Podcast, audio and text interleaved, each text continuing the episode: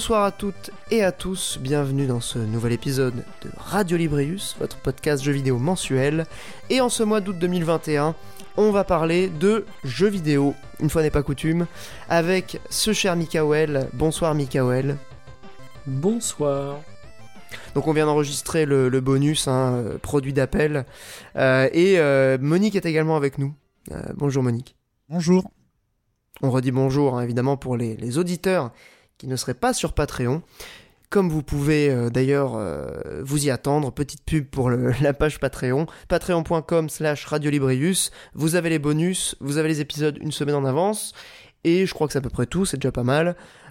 pour cet épisode, on n'a pas énormément de sujets, Quoique Mikael a joué à pas mal de on en a pas mal, je crois. Hein. En vrai, on en a pas mal, ouais. Euh, mais hein. Mais c'est juste qu'en fait, moi, pour, euh, pour euh, être parfaitement honnête, j'ai pas joué à beaucoup de jeux. j'ai en fait, on a essentiellement joué à Skyward Sword sur Switch, puisqu'on était en vacances. Mais par contre, on a joué à des jeux de société, enfin plutôt des jeux de plateau. Et je vais vous parler d'un jeu de plateau assez connu, mais qui m'a quand même beaucoup plu et dont on a fait quand même euh, un certain nombre de parties. Donc ce sera un peu une première euh, dans Radio Librius. Je vais vous parler, euh, je vais vous chroniquer un jeu de plateau et vous nous direz si ça vous, si ça vous intéresse. On en fera peut-être d'autres. pour commencer, donc je vais, je sais pas si quelqu'un veut commencer avec un, jeu, si on attaque avec, je sais pas, une actu. J'avoue que là c'est un peu, c'est un peu improvisé. On n'a pas trop préparé de, de, de sujet d'accroche. Est-ce que tu veux que j'y aille? C'est-à-dire bah, que je fasse euh, ma chronique histoire d'attaquer ce podcast euh, parce qu'on doit aller. Pas qu'il se barre, évidemment. Allez, Monique sur League of Legends, c'est parti. ah oui, le retour, le grand retour de Monique. Le grand retour. J'avais zappé cette, info. Bah ouais, le grand retour de, de, Monique sur League of Legends après 8 ans, plus de 8 ans même de d'arrêt. De, J'avais arrêté fin 2012. Et voilà. Toute la scène e-sport était en deuil. Euh, oui, bah oui, à l'époque. Hein. On va y venir. Hein. Vous attendez pas à des trucs de ouf. Mais déjà, euh, LOL, euh, pour les intimes, bon, aujourd'hui tout le monde connaît. Hein, donc voilà, truc inspiré de Dota en mode de Warcraft 3 auquel personne n'a joué. Mais bon, voilà, ça fait bien de faire l'ancien. du coup, après se lance League of Legends, c'est l'un des premiers gros succès, je dirais, de, des jeux free-to-play comme ça, euh, on va dire hors, smartphone, hein. mais, euh, mais voilà, dans genre, euh, ouais, jeux multi et tout, qui était pas un MMO aussi. Et c'était à une époque où aussi la scène e-sport, c'était StarCraft 2. Et très vite, StarCraft 2 s'est fait grand remplacer par League of Legends en termes de succès. Et voilà, et aussi, c'est un jeu qui pour moi a quand même pas mal de, de valeur sentimentale, parce que c'est un jeu que j'ai joué énormément. Voilà, j'ai joué de 2010 à euh, fin 2012, donc un peu, un peu, plus de deux ans. J'avais fait plus de 5000 parties. Donc euh, voilà, je vous laisse calculer le temps que j'ai pu y passer. Euh, Est-ce que League of Legends, ce serait pas ton MMO d'une certaine manière? Parce que pour le coup, nous, euh, et moi, on, on, a pas mal joué au MMO. Ouais, et euh, c'est un peu ça, les, souvenirs, tu vois. J'ai un peu joué... pas trop. J'ai un peu joué à WoW, mais clairement pas autant que League of Legends. League of Legends, oui, j'ai vraiment dormi dessus. Et d'ailleurs, anecdote, le saviez-vous Monique Duterter, c'était mon pseudo sur LoL. C'est né par rapport à ça. Voilà. C'est né par là, ouais. Et du coup, l'origine du pseudo, c'était? Euh, bah, c'était sur LoL. Euh, c'était juste après la Saint-Monique. Euh, non, juste avant la Saint-Monique. Ou ouais, non, juste après la Saint-Monique MDR. On s'est dit, ouais, aujourd'hui c'est la Saint-Monique, venez, on fait une soirée. voilà. Et après, je me suis mis à LoL. J'avais déjà un peu regardé des potes jouer parce que j'avais un pote qui avait fait une année de césure où il branlait rien et il faisait que de jouer à LoL. Donc lui était là dès la bêta. du coup. Et moi, je suis arrivé au début de la saison 1 du coup de là parce que LoL c'est départagé en saison où après chaque saison, il change un peu la méta. J'y reviendrai rapidement après. Et du coup, voilà, j'ai rajouté le du terre pour que ce soit un peu rigolo. Et du coup, euh, voilà. LOL, euh, moi, ce que je retiens, c'est surtout des, souvenirs incroyables. Genre, vraiment, un, je me souviens d'un jour où c'était euh, quelque chose entre un. C'était un espèce de fou rire, mais qui a duré une heure. Où, en fait, du coup, on jouait à 5 avec des potes, 5 contre 5 avec des, des gens très organisés. Nous, c'était un peu zoom zoom. Et on a un pote qui avait fait un move de débile. Je pourrais détailler, mais bon, ça va ennuyer ceux qui jouent pas à LoL. il, a fait, il a fait un move de débile dès le début de la partie. On l'a un peu taillé, mais euh, un peu euh, gentiment, tu vois. Et pendant une. La partie a duré une heure, ce qui est long pour une partie de LoL. Il a pas dit un mot. Quoi, il a, pas, il a pas du tout joué? Enfin, si, il a joué, mais il, il s'est vexé. il jouait. On sait même pas parce qu'à la fin il a rigolé, mais pendant une heure il a rien dit. Des fois on le jartait de Skype, il rallumait Skype et le, pire il disait il nous entend pas, il nous entend pas. Et au bout d'un moment j'ai un pote qui gueule pour faire euh, genre il croit que le volume est bas. On s'entend sur ses enceintes. et, du coup on l'entendait. Il y avait sa copine aussi qui faisait, euh, qui faisait des trucs à côté, qui regardait une série, ils discutaient tous les deux et ils nous ignoraient total. Et c'était trop drôle. Enfin, voilà, Mais il c'est- a fait exprès. Ouais, ouais, ouais. Eh, comme Voilà. quoi, l'anecdote que t'as sur League of Legends, c'est une anecdote pas de cancer. La réputation de ce jeu n'est pas volée, quoi.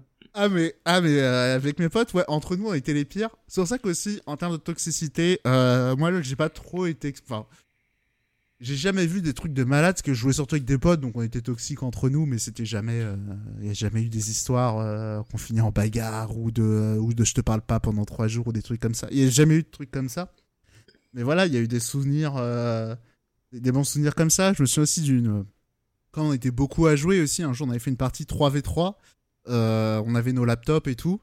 Et du coup, c'était un peu le côté e-sport. Et, euh, et je m'en souviens, on avait vachement joué la strat de. On, a un pote qui mongolise un peu, tu vois. Genre, dès que dès qu'il perd, j'avais théorisé ça un peu, c'est la spirale du somme. Tu vois, c'est quand quelqu'un il perd un peu, tu vois, faut le focus, comme ça il va jouer de plus en plus mal. Et euh, comme en plus il avait un peu des, euh, il, sent- il avait un peu des ailes de leader, tu vois, c'était un peu le mec qui prenait les décisions, tu vois. Donc tu le pourris, tu le pourris et tu gagnes juste parce qu'il est nul à chier. Voilà, donc euh, tu vois, ça joue un peu le, le, le- comment ça s'appelle, le jeu d'esprit, tu vois. Et euh, non, Ah, bah, c'est un peu cancer comme stratégie quand même. Entre, entre copains, on boit des bières, on, se fait un petit, euh, des petits versus à LoL. Après ça aussi, des soirées ou pareil avec euh, tous les laptops, parce que c'est vrai que LoL, c'est un jeu aussi qui tournait sur beaucoup de laptops très facilement. C'est aussi ça qui explique son succès à l'étranger. Euh, du coup, voilà, les, soirées, les soirées LoL aussi, ça se faisait pas mal pour faire des classés et tout ça. Et pour le Et- succès, même en France, hein, parce que moi je vois combien de potes s'y sont mis, alors que c'était pas spécialement des joueurs de jeux vidéo, mais tu vois, ils pouvaient Ouais, pareil, aimer ça vite fait, genre typiquement des joueurs de, de Call of Duty, FIFA, mais qui jouaient pas énorme, et là ils se sont dit, mais c'est sur PC, mais je m'en fous, tu vois, avec le, le vieux PC pour la fac ou euh, le vieux PC de Exactement, ouais. famille, ça tournait impeccable, quoi. Et À c'est vrai que pour le coup, moi j'ai jamais joué à LoL, mais pour avoir vu beaucoup de d'étudiants, enfin quand j'étais euh, étudiant, je voyais beaucoup de potes euh, ou même de, de gens que je connaissais vaguement jouer à LoL avec des PC, mais genre des PC à 200 euros euh, euh, HP euh, de, de fac, tu vois, des trucs vraiment pourris, et ça tournait très bien dessus. Quoi. Ah ouais, non, mais. Et LOL, c'était l'école de la vie, tu vois. T'apprenais un petit peu euh, à gérer des trolls. T'apprenais aussi euh, les clichés xénophobes. Tu vois, genre, euh, les Français, c'est des connards qui insultent tout le monde. Les Russes, ils sont AFK. Enfin, je sais pas si Monique, t'avais entendu parler de ces Alors- légendes urbaines, mais. Moi, j'avais pas les mêmes parce que je jouais sur serveur US que quand j'avais commencé LoL, y a pas de Ah. ser- En France, il y avait que les serveurs Goa. Voilà. Donc euh, personne jouait en France. Donc je jouais sur serveur US. Et euh, non, serveur... Et serveur US, non, c'était les Brésiliens. hein. Euh, après, classique, hein, les Français, bah, t'as direct. euh, ouais, les Français, ils veulent surrender à chaque fois quand on perd. euh, Mais bon, toi, c'était pas la toxicité genre classique. Je me suis peut-être un peu trop vite habitué à la toxicité de LoL. Alors que moi, dans LoL, j'étais vraiment pas. Je vais pas dire que j'étais pas toxique, genre je suis meilleur que tout le monde, mais moi j'ai toujours été dans la team team building. Moi je mets toujours les euh, good job, euh, les trucs comme ça le clavier, Genre, petit séminaire, motivation page. Ah, mais- euh, mais totalement parce que il y avait des polémiques dans LoL euh, par rapport au classement et ce qu'on appelait le LOL. Dans l'idée, c'est quand t'es mal les joueurs mal classés, c'est les joueurs les plus toxiques. Et, et du coup, il y avait une zone de classement où il y avait tous les mecs les plus toxiques de LoL où tout le monde faisait que s'insulter. Oh putain. Et j'avoue, moi j'ai été longtemps sceptique. Mais j'y- croyais, mais toi je me disais, vas-y, moi je, je suis toujours le good guy. Et en vrai, en classé, j'ai jamais eu trop à faire à de la toxicité. Et jusqu'à ce qu'un jour, on ait un pote, il me dit Ouais, j'arrête LOL, j'en ai marre, euh, c'est insupportable ce jeu, euh, je suis classé. Il était à 700 de Hello. Je sais pas s'il y a des gens qui ont déjà joué à LOL à ces époques où il y avait les Hello, mais 700 de Hello, tu commences à 1200. 700, c'est vraiment très très bas. Il nous avait prêté son compte et c'est vrai que c'était euh, incroyable. Là, c'était Monique du Tartare, quoi. Non, je sais plus Monique quoi du Tartare. Mais d'ailleurs, anecdote, anecdote aussi, euh, 2011, les débuts du streaming, on avait fait un stream avec des potes, où on jouait sur son compte à 700 de Hello. Et voilà, et on a été déchirés et tout, c'était un peu marrant. On avait un pote en train de comater par terre derrière. euh, Enfin bref. Mais quel intérêt de continuer sur un compte pareil Genre, pourquoi il recrée pas un compte euh, de zéro? Si Là, tu commences à 1200. ça met, ça met longtemps à remonter, euh, à, à remonter un compte qui peut jouer en classé. Mais euh, du coup, c'est vrai que ouais, la toxicité, là, je l'ai un peu vue, euh, effectivement. Mais c'était un peu marrant parce que, sans vouloir me la raconter, on avait quand même plutôt un bon niveau. Et c'est vrai que là, jouer dans le zoo comme ça, euh, c'était assez intéressant. Ok. Mais en termes Mais de les gens toxicité, continuent, ouais, putain. moi je revois aussi. euh, alors je sais pas si vous avez connu ça. Il me semble que maintenant ils ont désactivé le micro par défaut, mais les parties de Rocket League. Est-ce que vous avez beaucoup joué à Rocket League? Ah, j'ai pas mal joué, ouais, mais Du pas tout. trop trop euh, en ligne. Parce que moi j'ai plusieurs centaines d'heures et je jouais souvent avec euh, Ju qui a euh, passé le millier d'heures dessus. Et à une époque, mais à chaque fois qu'il y avait un but, tu activais ton micro, tu gueulais, tu trollais, et dès que les mecs te mettaient un but en face, c'était la même. Et ça allait, parce que tu vois, c'était du compétitif, t'es, t'es contre d'autres joueurs et euh, c'est du taunt, tu vois, ça, ça, ça va pas être toxique comme ça peut être problématique dans la LoL. C'est pas des insultes, quoi. Oh si, t'avais des insultes, mais euh, à la limite, tu vois, c'est ton adversaire. Le truc Ça compliqué bon dans... Le truc compliqué dans League of Legends, c'est que c'est des mecs de ton équipe qui vont dire mais t'es vraiment une merde, à cause de toi on est en train de perdre et tout. Alors, ouais, mais tu vois, ma, ma, ma- ma technique. Alors, effectivement, je taunte à mort euh, mes adversaires. Ça, par contre, euh, j'ai toujours été là-dedans.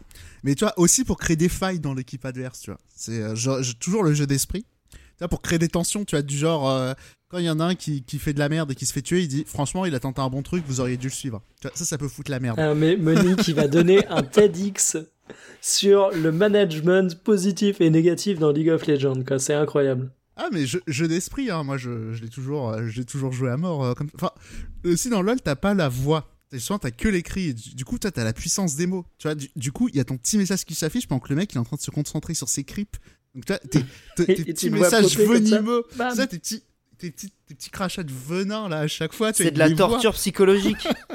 Ah, c'est du jeu. Après, tu peux bloquer le chat, hein, mais. euh, Mais, jamais dans l'offense, tu vois. Je me suis jamais fait suspendre mon compte ou des trucs comme ça. hein. Ça, c'est juste toujours. Monique il a sa droite ligne, tu vois. Il te harcèle gentiment, mais quand tu vas porter plainte au commissariat, t'as rien contre lui. Bah, Bah ouais, hein. c'est le, c'est c'est le jeu. Je suis désolé. Je suis encore pire au loup-garou, hein, mais bref. Il y a des gens qui veulent pas jouer avec moi au loup-garou. Mais- Mon mais Dieu. ah oui, à ce point-là. Putain. Ah, mais je suis toujours. euh, non, c'est c'est vrai que j'ai un peu un défaut, mais dans tous les jeux, j'avoue que je taunte beaucoup. Mais, Après, euh, c'est un jeu qui se joue comme ça, visiblement, qui, qui est designé pour ça aussi. C'est ça. Mais du coup, là, je vais un peu terminer. Je vais parler quand même de la reprise parce que c'est pas rien de reprendre un jeu auquel j'ai énormément joué, qui est un jeu très compétitif euh, et tout ça. Euh, bah, du coup, c'est c'est vrai que c'est compliqué de reprendre LoL. hein. Euh, Est-ce que c'est comme le vélo? Partiellement. Euh, parce que euh, pour le coup, c'est vrai que j'ai repris. euh, à une époque, je jouais beaucoup un perso qui s'appelait qui s'appelle Lysine, qui est un peu compliqué à jouer. euh, voilà. Euh, genre, faut vraiment faire des enchaînements de, sorts dans le, dans le bon ordre et tout. J'avoue que quand j'ai repris, c'était un peu le cirque. On va pas se mentir. Euh, ça, même l'élastite aussi, euh, je, je, je maîtrise euh, plus très bien. Mais euh, non, non, la, la, mémoire musculaire, elle revient assez vite. Mais euh, après, non, regarder la carte, lire la carte, ça, c'est un, c'est un truc, effectivement, ça met du temps à revenir euh, de, vraiment bien. Moi- aussi, dans ma team, j'étais un peu genre le stratège, tu vois, parce que je jouais jungler euh, souvent. Et du coup, c'était moi qui lisais la carte, qui disait on va là, on va là, on prend la tour, tout ça. Et après, je dis ma team, mais c'était mes potes, hein, j'ai jamais fait vraiment de e-sport à haut niveau. Mais après, j'ai aussi vu des évolutions sur le jeu qui étaient déjà là à l'époque. Euh, donc j'ai fait les trois premières saisons dans l'idée. Et euh, dans l'idée, au départ, euh, LoL, comme Dota, c'était un jeu très émergent. C'est-à-dire qu'il n'y avait pas vraiment ce qu'on appelle une méta. Donc on va dire une manière de jouer, des, archétypes très figés. Et au fur et à mesure, moi, c'est un truc qui m'avait un peu dégoûté, pas dégoûté, mais un peu désintéressé. C'était un jeu qui s'était très assagi dans les possibilités que tu avais de jouer et tout. À, niveau compétitif, hein, en normal game, tu peux encore faire, euh, tu peux encore faire euh, du MDR, quoi. Mais euh, du coup, voilà, ça m'avait un peu pas dégoûté, mais ouais, c'est ça, c'est le côté. si tu veux un peu monter en classement et la manière de jouer, globalement, je vais pas dire qu'il y en a qu'une, mais tu as quand même un horizon assez restreint. Et j'ai l'impression que c'est un truc qui qu'ils ont, qu'ils ont mieux digéré aujourd'hui. C'est euh, effectivement les persos, tu peux les jouer de deux trois manières différentes, euh, alors qu'à une époque, effectivement, tu avais globalement une ligne à, suivre euh, en fonction de la méta. Là, ils ont réussi. Alors, c'est pas aussi émergent que ça pouvait l'être. Même les items, ils sont plus sages. Les, sortes d'invocateurs et tout, tout est globalement plus sage. Mais là, je trouve qu'ils ont trouvé un plutôt bon équilibre. Après, j'ai pas rejoué assez pour avoir vraiment une vision d'ensemble de tout le jeu, hein, mais c'est mon ressenti. Et euh, aussi, l'autre truc qui m'a. J'ai dû recréer un compte parce qu'ils ont effacé mon compte parce que ça faisait trop longtemps que j'avais pas joué. Et aussi, c'est un jeu qui est plus accessible en fait, euh, aussi maintenant. Tu montes euh, beaucoup plus vite. T'as plus des tonnes de runes à farmer et tout, machin. T'as plus. Enfin, les persos, j'ai l'impression que ça monte plus vite pour les choper. T'as des petits trucs de free-to-play euh, à gauche à droite. Voilà, il y a encore. Même, même maintenant, t'as des packs de champions qui sont pas très chers si t'as décidé de sortir la CB. Euh, après, bon, ça reste la carotte, ça reste les skins où c'est toujours aussi indécent. euh. J'avais déjà. J'ai déjà trouvé ça indécent quand on avait passé les 20 euros pour un skin, mais là je crois qu'il y en a des encore plus chers. Putain. Ouais, un- chaud. Ouais, c'est un- Mon un Dieu. délire. Mais t'imagines Mais je connaissais, ouf. quel- je connaissais quelqu'un à l'époque qui avait mis 800 balles et qui s'est jamais arrêté de jouer. Donc euh, j'ose même En pas tout imaginer. Ouais, j'ose même Mais pas c'est- C'est imaginer. un truc de ouf. J'ose même pas imaginer à combien il en est 8 ans plus tard. Bah, t'imagines aussi que si tu joues euh, pendant des années, euh, ça peut, ça peut se cumuler parce que genre, euh, enfin, je sais pas combien on dépense nous en jeux vidéo, mais c'est, on- ça doit être quand même euh, beaucoup. Si tu joues que à League of Legends et que t'as, t'as envie d'avoir un- une skin pour Ouais, ton mais- perso Ouais, mais lui, préféré, avait machin. mis... Non, mais lui, il avait mis 800 balles en 2 ans. C'était des, des- Ah ouais, non. ok. Non, c'était indécent. Là, 8 ans plus tard, euh, maintenant qu'il a commencé à gagner de la thune, je sais pas combien il a pu en mettre maintenant. Mais euh, non, non, il y, y a ça. Après, euh, pour le coup, t'es mal à taille du rat, parce qu'effectivement, j'ai un pote, il a pas arrêté depuis euh, bah, presque 10 ans. Il a pas mis un euro. Oh là là. Mais lui, c'est- un modèle de vertu. Mais j'en ai pas mal, hein. Justement, mes potes se foutaient de ma gueule parce que j'avais mis 20 balles. J'ai mis 20 balles dans Non League mais après, à la limite, si tu t'en bats les couilles des skins ou autre, t'as ça aussi, tu vois, t'as pas que le côté radin, t'as le côté aussi, t'as des gens, ils s'en battent les couilles des skins. Ouais, mais si, pour le taunt, c'est important, les skins. Ouais, bah voilà, bah pour le taunt, tout le monde est pas taunter, tu vois. Pour, le taunt, pour les petites blagounettes euh, et tout. Que sur les skins, il faut reconnaître qu'ils se craquent, euh, Riot. Hein. C'est vrai que tu vois que c'est là leur business model.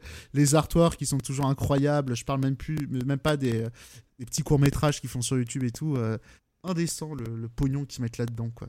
Et- Bah, en même temps, euh, si c'est comme ça qu'ils gagnent beaucoup d'argent, euh, c'est que c'est rentable. Hein. De toute façon, euh, 20 Ah oui, euros oui, le skin, euh, ils peuvent bien mettre, euh, je sais pas, euh, quelques millions dans la création d'une vidéo. hein. C'est sûr, mais comme il y avait eu la, la chanson aussi, là, quand ils avaient fait le clip de K-pop euh, avec, euh, avec des personnages du jeu, euh, où tu pouvais acheter les skins euh, du clip euh, aussi, euh, c'était un gros coup euh, marqué, avec le concert en RA et tout. Euh, Ouais, mais ils sont très forts là-dessus, C'est impressionnant tout ce qu'ils arrivent à, à faire là-dedans. Mais sinon, euh, en vrai, euh, ça, c'est un peu la conclusion, mais en vrai, LOL sur PC, je pense pas que je vais vraiment m'y remettre. En revanche, Wild Rift sur smartphone, c'est pas mal.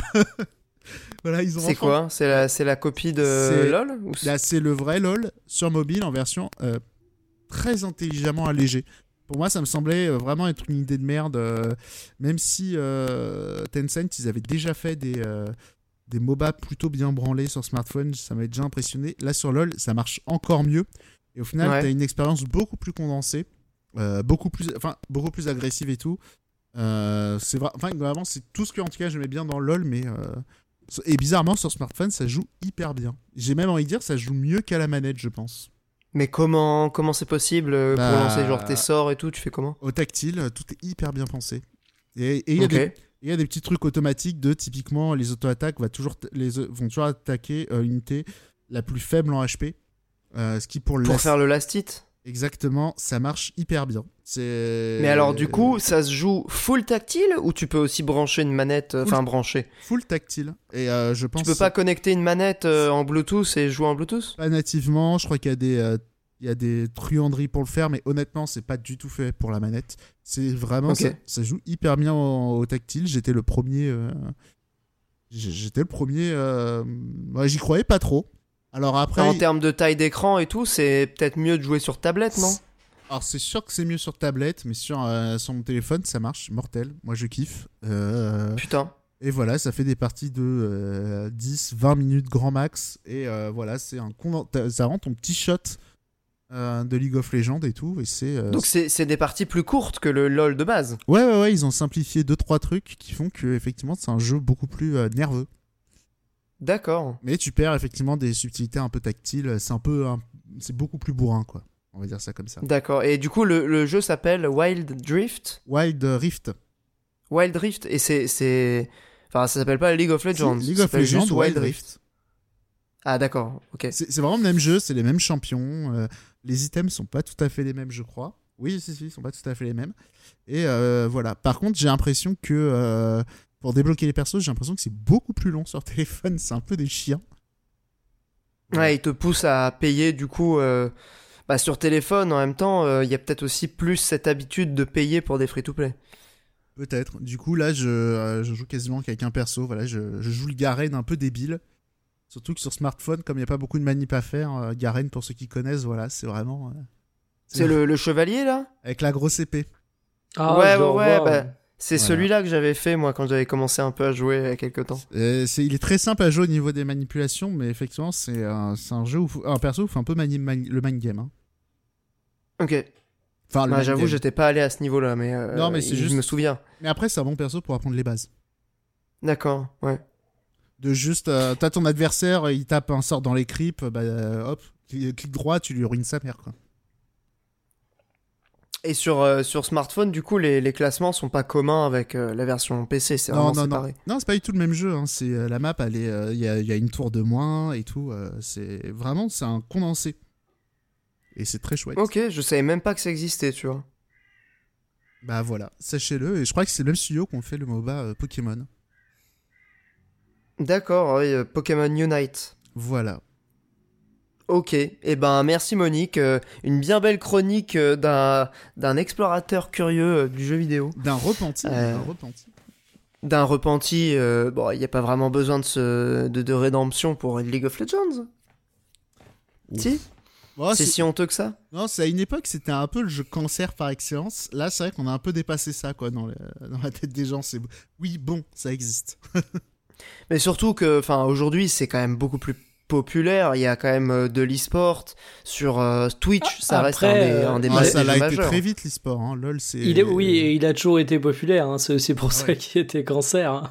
faut pas oui, il y a ça aussi. C'est un jeu aussi qui, euh, comment dire, on, pourrait parler. Faudrait qu'on parle avec d'autres jeux en ligne, même de manière générale. C'est vrai que LOL.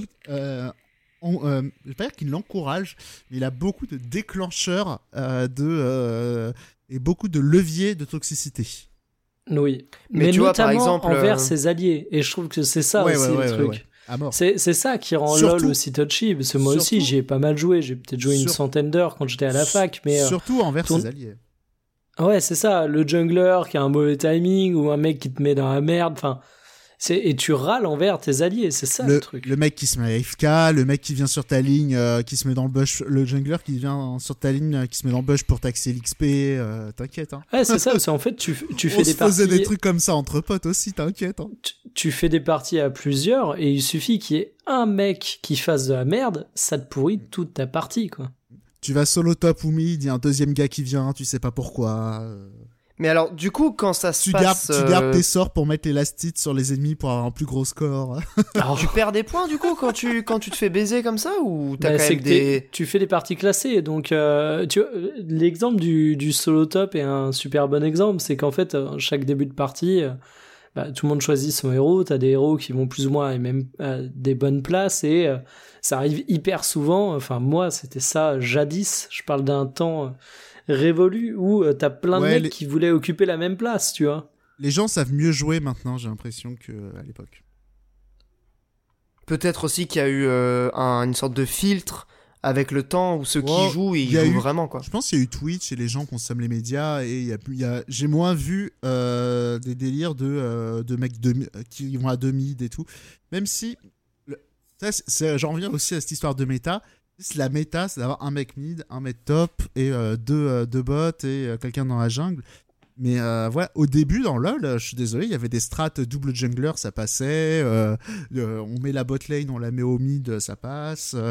ou alors, il y a trois mecs qui tiennent les lignes, et les deux autres ils font, ils roam et tout. Enfin, bref, c'était beaucoup plus ouvert. et il n'y avait pas toujours cette idée de, il faut un mage, il faut un carry AD, il faut. voilà, c'était plus plus explosif, plus, plus créatif aussi du coup. Mais euh, c'est vrai que euh, ça s'est un peu assagi quoi. C'est vrai. Mais est-ce que les gens qui jouent, du coup, sont pas aussi mieux informés, tu vois, qu'à Si, l'époque Je, je euh, pense que si le niveau est plus haut, c'est c'est- c'est parce que il y a, il y, a- il y a eu, il y a eu des médias, euh, LOL, il y a des gens qui sont passionnés pour euh, et tout. tu Et trouves beaucoup plus facilement les tutos, les, les, les streamers, ce Ouais, genre de trucs, On non avait déjà après les tutos, c'est un peu un piège. Faut vraiment les comprendre de pourquoi les gens font tel ou tel choix en vrai. C'est un Ouais. piège des fois de suivre des tutos à l'aveugle.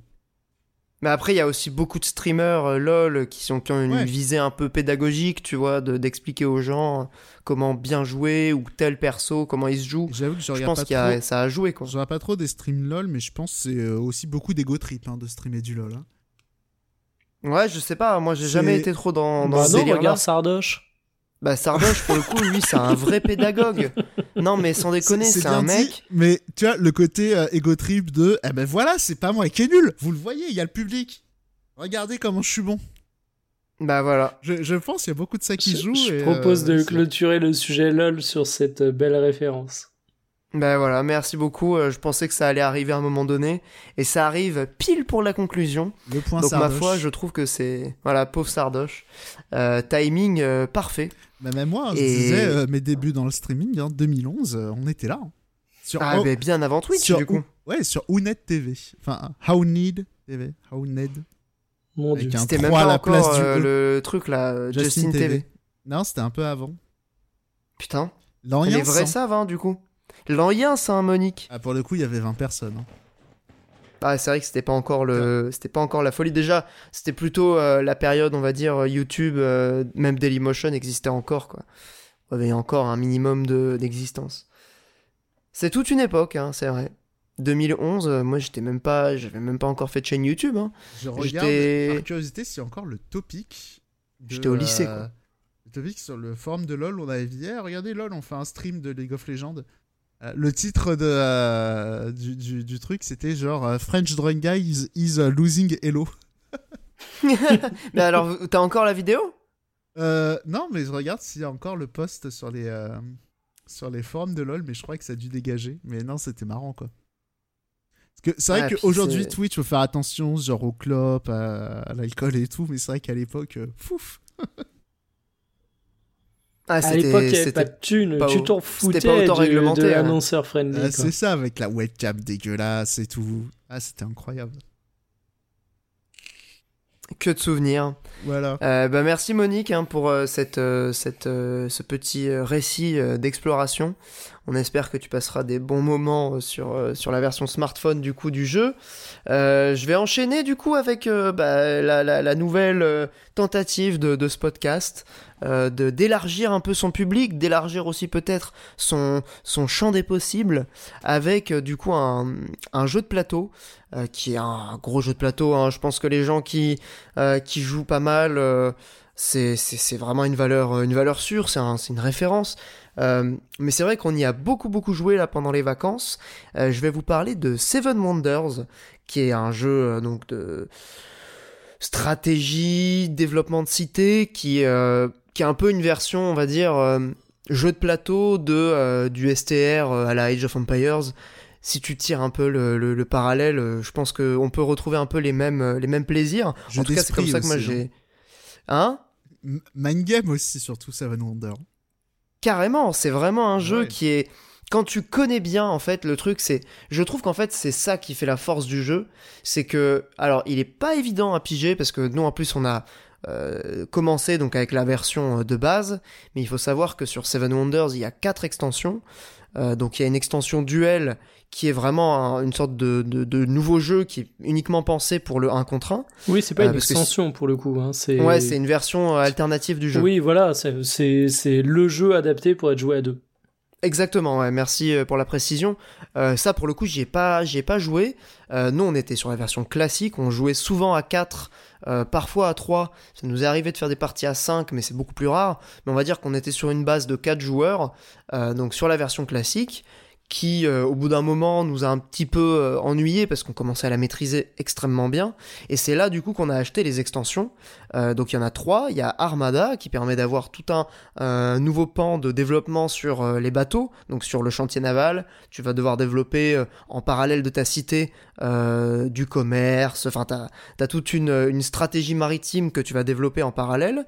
t'as la version, enfin, l'extension plutôt Cities qui rajoute des cartes. Hein Juste deux secondes, faut peut-être un un peu expliquer euh, rapidement. Hein. En deux mots, euh, Seven Wonders, c'est un jeu avec euh, principalement de cartes où, dans l'idée, c'est d'avoir le plus de points de victoire. Et, et, voilà. Et les gens se passent les cartes. on se passe. on se passe les cartes et du coup, il faut jouer les cartes ou jeter les cartes qu'on veut pas que les autres aient. C'est pour ça que je disais que c'est un peu un jeu de mind game. Il faut voir qu'est-ce qu'il essaie de faire. C'est carrément un jeu de mind game, ouais. Voilà. Et après, et les cartes combattent entre elles globalement, c'est comme ça. Exactement. Alors c'est là où le jeu est vraiment, est vraiment intéressant, puisqu'il y a trois âges. Donc, euh, comme l'a dit Monique, en fait, l'idée, c'est de développer sa cité de sorte à avoir à la fin de la partie le plus de points de victoire euh, possible, sachant qu'il y a plein de manières d'obtenir des points, il y a euh, des bâtiments qui ramènent des points, il y a des conflits militaires qui peuvent ramener des points, enfin il y, a énormément de, de moyens de gagner des points, je vais pas tous les détailler, ce serait un peu laborieux, mais dans l'idée, pour que vous compreniez l'esprit euh, du jeu. Donc c'est le man game, comme le disait Monique, est vraiment au cœur du truc, euh, puisque comme on se passe les cartes, alors il y a deux choses à savoir, c'est le moment où tu choisis la carte qui t'intéresse, parce que ça peut être vraiment déterminant, et ce que tu vas faire des cartes qui peuvent intéresser les autres joueurs. Typiquement, euh, tu vois ton voisin à qui tu vas passer le, paquet au tour suivant, il est en train de, de maxer les bâtiments scientifiques qui peuvent rapporter beaucoup, beaucoup de points quand tu arrives à en cumuler un certain nombre. Tu te retrouves à un moment de la partie où toi, t'as pas forcément envie de construire un, nouveau bâtiment, mais par contre, tu pourrais construire une étape de ta merveille, puisque chaque cité, euh, donc c'est des, cités euh, antiques, hein, tu vas avoir euh, Gizeh avec les pyramides, tu vas avoir Alexandrie avec le, le Babylone, oui, avec les, jardins suspendus, donc c'est les, à la base Seven Wonders, donc c'est les sept merveilles du monde, et donc tu as des étapes de merveilles, donc en général tu en as trois, tu peux en avoir quatre, tu peux en avoir deux, mais l'idée, c'est que euh, tu peux construire tes étapes en utilisant un bâtiment qui va te servir de fondation euh, pour ta merveille. Et donc, ce qui peut être intéressant comme, euh, comme stratégie, c'est de prendre une carte qui va servir, enfin qui aurait servi au voisin qui récupère ton paquet juste après, et tu vas l'utiliser sans lui montrer évidemment comme fondation de ta merveille. Du coup, non seulement tu maxes des points avec ta merveille, mais en plus tu vas emmerder ton voisin qui pourra pas maximiser euh, son score sur euh, tel symbole euh, scientifique. Donc il y a énormément de petits trucs comme ça, et c'est là où en fait je trouve les extensions rajoutent énormément de, saveur et de complexité aussi, de profondeur au jeu. C'est que donc tu la version Armada, donc comme j'ai expliqué, qui rajoute le chantier naval. T'as la version Cities qui va carrément rajouter des cartes dans le jeu avec tout un nouveau système de, couleurs qui est vraiment euh, assez intéressant. Et à la version, donc, enfin l'extension Leaders, qui est euh, probablement la plus intéressante et la plus stratégique, donc qui va te rajouter carrément une mécanique dans le jeu. Euh, donc au moment où chaque âge va commencer, tu vas pouvoir choisir parmi un certain nombre de leaders, donc qui sont des, des personnalités ah, t'as plein de personnalités, euh, je sais pas, t'as, César, euh, t'as euh, Hypatie, t'as, je sais pas, Ptolémée, enfin bref, des, des scientifiques ou des figures de l'Antiquité. Emmanuel Macron. Emmanuel Macron, j'allais dire Emmanuel Todd. franchement, c'est marrant que tu aies cité euh, Macron parce que j'allais dire Emmanuel Todd. Mais bref, peu importe. Donc en gros, tu as des scientifiques, tu as des euh, militaires, tu as euh, des, des, des, des, grands politiques, des empereurs, enfin peu importe. Et ces cartes-là vont pouvoir vraiment ajouter une dose de, stratégie à ta partie, puisque ça peut modifier carrément les effets de certains trucs du jeu. Donc c'est là où en fait les possibilités sont, sont quasiment infinies, puisque en fonction des tirages de cartes, en fonction euh, du tirage aléatoire aussi des leaders. Tu vas pouvoir comboter différents types de cartes avec différents types de leaders, et c'est là où en fait le jeu euh, prend une tournure bah, radicalement différente à chaque partie. Alors évidemment, il y a une base, il y a une base commune qui finalement, on va dire, reste assez identique d'une partie à l'autre, mais cette cette possibilité en fait de comboter différents leaders, différentes cartes euh, à chaque partie va vraiment créer des dynamiques euh, nouvelles. Et c'est là où en fait le jeu euh, prend toute sa saveur et, euh, et j'avoue qu'on a passé mais des heures et des heures à jouer à ce jeu, puisque une partie ça peut quand même être euh, à peu près euh, une heure, ça peut quand même être assez long. C'est assez fascinant en fait comment le jeu arrive à se réinventer grâce à ses extensions, puisqu'en fait bon c'est un jeu auquel on joue depuis déjà quelques années, mais les extensions euh, ça a vraiment relancé l'intérêt du, jeu et j'avoue qu'on a passé beaucoup beaucoup d'heures euh, en famille avec, euh, Seven Wonders. Donc si vous cherchez un jeu de plateau euh, qui peut aussi bien être joué par vos parents, vos cousins, enfin c'est un jeu qui est assez familial même si il est complexe évidemment, mais il est relativement accessible, en tout cas pour comprendre les règles. si vous cherchez un jeu pour occuper euh, vos vacances ou euh, vos futurs week-ends en, famille ou entre amis. Euh, Seven Wonders, vraiment une valeur sûre que je recommande chaudement pour y avoir passé quand même beaucoup de temps durant les vacances. Donc ce sera du coup ma, ma, ma recommandation qui est pas du hors-jeu du coup, mais qui, qui est un petit, peu, un petit peu nouvelle pour le podcast. Donc voilà, Seven Wonders, valeur sûre. Et du coup, je vais passer la parole à ce cher Mikael après un monologue de, de, 40 minutes euh, qui va nous parler un peu de jeux vidéo quand même, euh, parce que c'est quand même un podcast jeux vidéo, là on va dire que c'était une petite parenthèse, euh, avec notamment un jeu Ubisoft, hein. une fois n'est pas coutume pour Mikael, j'ai l'impression que les jeux Ubisoft, c'est pas trop sa cam. Quel est donc le, le, jeu dont tu vas nous parler, mon cher Mikael? Alors, je vais vous parler. Alors déjà, je vais dire un peu un coulisse. Hein. J'étais parti à FK, j'ai mis message sur Discord. Et mec, tu m'as donné la main pile quand je suis revenu. C'est absolument magnifique. Ah bah, euh, c'est un signe du destin. J'ai remis les mains du le podcast entre les mains de Dieu au début. C'est vrai. Euh, je vais vous parler d'Immortals Phoenix Rising qui il faut le savoir, a un passif assez particulier pour Radio Ibrius parce que c'est sûrement un des jeux qu'on a le plus vanné dans notre conversation euh, Twitter. C'est vrai. Oh. C'est vrai, qui était décrit comme le jeu Osef Master, euh, parce que franchement, on n'aurait pas grand chose à faire, mais malgré tout, euh, bien après, j'ai décidé de m'y pencher pour une, pour plusieurs raisons, à dire des raisons qui sont relativement simples. petit 1, bah Zelda, c'était quand même vachement cool, donc voir un jeu qui le copie euh, au-delà du côté oh là là, c'est pas bien, faut pas copier, bah je me dis que ça va me permettre de prolonger un peu l'expérience, donc pourquoi pas.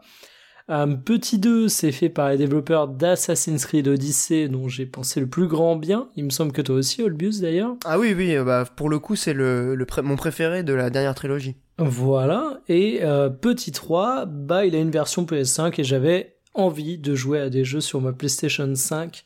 Euh, c'est vrai que j'ai dit que j'avais connu cette période que sur Switch, mais les tout premiers, les tout premiers jours, les premières semaines de la PS5, ça a été ça. Donc Immortal Phoenix Rising, je vais passer très rapidement parce que c'est pas mon vrai jeu chroniqué au cours de ce mois-ci, mais euh, j'ai été à la fois surpris et pas surpris. Je m'explique. Pas surpris parce que c'est de la qualité à laquelle je m'attendais, c'est-à-dire que il est très très bien d'un point de vue académique. Euh, les combats vont aller piocher certains trucs du côté de Breath of the Wild, notamment les esquives parfaites qui ralentissent le temps et qui sont assez kiffantes. Euh, le système de combat moderne à Assassin's Creed qui est mixé avec ça. Et euh, le tout dans un univers qui est ultra sympa à découvrir. Parce que la direction artistique sur les environnements a un look cartoon qui est plutôt rigolo et qui marche plutôt bien, honnêtement, ça flatte pas mal les yeux que le jeu est plutôt bien construit en termes de level design et qu'ils ont vraiment repris cet aspect de Breath of the Wild en mode tu vas vraiment pouvoir te balader, faire des découvertes et finalement tes objectifs principaux, tu t'en bats un petit peu les couilles. Mais là où il y a la variante avec euh, Immortal Phoenix Rising, c'est que c'est un jeu qui est beaucoup plus un jeu euh, popcorn fast food. C'est-à-dire que euh, tous les deux mètres, t'as un truc. Les points d'intérêt, t'en as partout. Mais pour autant, c'est plutôt bien géré et t'as pas le côté euh, infobésité quand tu ouvres ta carte que tu peux avoir quand tu joues par exemple à un Assassin's Creed assez souvent. Et j'ai été assez surpris par contre de la qualité des énigmes. Alors ça c'est un truc à laquelle, euh, auquel je m'attendais pas du tout. Donc les énigmes totalement reprises de Breath of the Wild sur le papier avec euh, oh t'as un pouvoir qui te permet de faire léviter des boîtes et euh, ben, les boîtes tu vas pouvoir les poser sur des endroits où il faut du poids pour enclencher un mécanisme. Bref, les énigmes de physique les plus basiques. Mais en fait, le jeu se renouvelle vachement, et je dois être en une trentaine d'heures de jeu environ. Et en fait, il arrive vachement à renouveler ses énigmes, à trouver de nouveaux principes, et il a ce petit mix euh, jeu de combat, jeu de plateforme, jeu d'énigmes, qui marche ultra bien. Et franchement, c'est un jeu qui est hyper solide. Si vous avez aimé des Assassin's Creed dans votre vie, si vous avez aimé Breath of the Wild, il faut le tester parce que c'est pas un jeu qui va vous décevoir. Alors on peut parler des trucs qui vont pas. Hein. Euh, le scénario il est osef, il est inexistant. L'humour il vous laissera au mieux indifférent, hormis une vanne qui est pas mal. Au pire il sera insupportable. Euh, il y a un mapping de touches qui est inutilement complexe. En plus pour un jeu qui peut être le Assassin's Creed des plus petits, tu vois. Donc euh, tu dis que tu peux mettre ça. Un peu l'idée, hein voilà, dans les mains d'un gosse de 8 ans, mais je vais vous donner un exemple qui est invraisemblable. En fait, tu te retrouves par exemple à avoir des ailes qui te permettent de planer, un peu comme. Euh, ouais, comme le, dans... delta plane. Euh, ouais, je cherchais le mot comme le delta plane de Breath of the Wild. Impact. Exactement. La paravoile, je crois, ils appellent ça. Et, sauf qu'en fait, tu te retrouves dans ce jeu à avoir parfois des combinaisons de touches, genre tu vas sauter une fois il va falloir que tu restes appuyé longtemps sur la touche de saut parce que ça te permet de doser l'intensité du saut. Tu appuies une seconde fois pour faire ton double saut. Et après, tu vas devoir appuyer sur une troisième touche. Enfin, sur une deuxième touche, mais tu dois appuyer une troisième fois pour enclencher euh, tes ailes et pour pouvoir planer. Au lieu, par exemple, de faire tu sautes avec croix, tu ressautes avec croix, et quand tu restes appuyé avec croix, ça enclenche les ailes. C'est comme Rayman, quoi. Voilà, et c'est un truc qui est tout con mais il y a plein de petits trucs comme ça dans le gameplay au niveau de mapping de touches qui m'ont un petit peu surpris. Alors, ça reste carré, je dirais pas que c'est un défaut, mais tu dis, t'avais moyen de faire tellement mieux. Euh, ça aussi, truc qui repris de Breath of the Wild, du coup, parce que euh, pas mal ouais, de mais alors, va savoir pourquoi. Euh, jamais je m'étais fait la réflexion sur Breath of the Wild, mais là, je me la suis faite. Peut-être parce que euh, t'as des pouvoirs en plus tu peux faire un double saut daché ou un double saut et après tu vas te propulser avec un pouvoir, ce qui amène d'ailleurs des phases de plateforme qui sont ultra intéressantes. Mais mine de rien, en termes de mapping de touches, c'est compliqué. Euh, sinon, point à souligner et qui est toujours ultra cool chez Ubisoft, et je le dirai jamais assez, on, on souligne pas assez leur taf là-dessus. Il y a des options d'accessibilité qui sont dingues. Alors pas forcément pour le handicap pour le coup, mais en termes d'indices qui peuvent être donnés dans les énigmes, en termes de facilité de gameplay durant euh, pas mal de séquences où tu as une tonne de choses à paramétrer c'est vraiment très très cool. Et j'aime beaucoup ces jeux qui font ça parce que par exemple moi je déteste bloquer sur euh, un objet à trouver. Euh, retourner toute une map en trois quarts d'heure où tu explores chaque pixel, où tu rages chaque mur, c'est un truc qui me pète les couilles. Ben t'as moyen d'activer plus ou moins les indicateurs, donc là-dessus c'est plutôt appréciable. Donc on a fait beaucoup de bans sur Immortal Phoenix Rising, je vais pas m'arrêter dessus. Euh, davantage, je vais pas vous le décortiquer parce que si vous avez vu les vidéos, honnêtement, vous savez exactement à quoi vous attendre. Mais le jeu est réussi. Voilà. Si on peut passer outre le fait que c'est un pompage qui ne se cache même pas, c'est une très bonne expérience. Et je tenais à lui rendre un peu ses, ses lettres de noblesse. Et du coup, moi, je me posais une question par rapport au système de combat et notamment à, un truc qui nous avait euh, pas mal fait tailler le jeu justement avec, euh, avec Monique. Euh, c'est cette espèce de surcharge d'infos avec les, les combats, les chiffres, les, les, les indicateurs de dégâts. est-ce que c'est désactivable déjà? Est-ce que ça te, est-ce que ça te pose pas trop de soucis au final dans le jeu? Genre, est-ce que c'est pas trop chargé en termes de, en termes d'éléments affichés? Alors, déso, pas déso, je suis incapable de te le dire. Pour te dire que ça m'a pas marqué. Hein.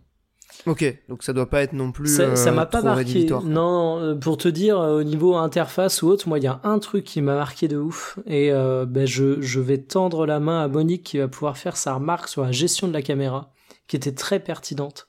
Euh, C'est que dans ce jeu, la caméra est ultra dézoomée du personnage, ce qui peut s'avérer utile pour des phases de gameplay type plateforme énigme, mais ce qui pour les combats euh, fait que ça manque de punch. Et Monique, est-ce que tu te souviens de ce que tu m'avais dit quand j'avais fait cette réflexion? Oui, j'avais fait un parallèle et j'avais cité euh, notamment le fameux Xenaudio qui permet Et de oui. régler la distance de la caméra par rapport au perso. Et effectivement, ça change beaucoup de choses parce que quand tu dézoomes, effectivement, ça fait une action qui est beaucoup plus claire. Mais euh, t'es- quand t'es moins proche de l'action, euh, bah, ça perd en punch, quoi. Enfin, c'est con, Ça mais, perd en dynamisme, ouais. C'est con, mais of War, euh, l'un de ses succès, c'est quand même euh, son, son, son game feel et euh, la caméra, euh, comment elle était placée, quoi. En exemple, c'est vrai, ouais. ça. Ouais, c'est un élément assez important en termes de sensation de jeu. Et surtout, ce qui était cool dans Xenoblade et qui est étrangement absent dans, dans, dans Immortals Phoenix Rising, j'ai du mal à comprendre jeux. pourquoi, c'est qu'en fait, ça te permet de gérer aussi, euh, selon, euh, bah, évidemment, les combats pour le dynamisme, mais selon le- l'environnement que, par exemple, t'arrives dans les plaines euh, de gore dans, dans Xeno, euh, tu dézoomes la caméra et là, t'as une espèce de sensation d'immensité qui est renforcé aussi par et ça se fait très facilement avec le stick droit. Euh, je suis surpris qu'il ait pas qu'il ait pas mis dans alors ça y est pas dans Breath of the Wild. Ah, hein, mais c'est le pas les seuls, mais c'est juste dans très peu de jeux, t'as ça. Euh, c'est peut-être compliqué, je me demande au niveau des, des ressources, peut-être si tu prévois pas ça en amont. euh, Ouais, dans, ton, dans ton développement, peut-être que ça crée des problèmes, mais enfin, c'est vraiment une pure idée et c'est trop triste qu'on la, qu'on la voit dans si peu de jeux. Quoi.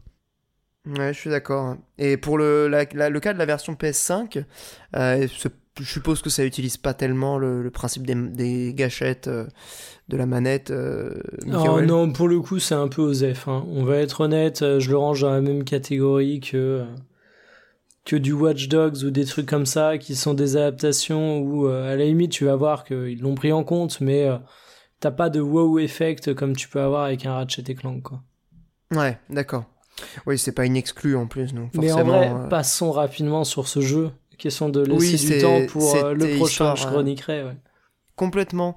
Euh, ben, je vais toucher deux mots très rapidement, histoire de pas vous endormir, euh, d'un jeu euh, qui aura occupé en fait l'essentiel de mon temps de jeu vidéo en ce mois d'août. Puisque quand même on est à 35 heures, hein, c'est ce qui est pas mal. C'est bah, Zelda Bre- Breath of the Wild, putain le lapsus. Skyward Sword HD sur Nintendo Switch encore. Donc c'est bah, le remaster en fait de Skyward Sword qui était le dernier Zelda traditionnel euh, sorti sur Wii. On va dire que moi c'est un jeu euh, qui, qui m'a quand même beaucoup accompagné dans mon parcours de joueur puisque je l'avais fait une première fois euh, euh, au moment de sa sortie. J'avais refait le jeu quasiment inté- intégralement en let's play au tout début de ma chaîne donc vers 2013-2014. Et euh, ensuite, donc là, euh, bah, c'était ma mon troisième euh, playthrough euh, du jeu et on le découvre du coup à deux en se passant la manette.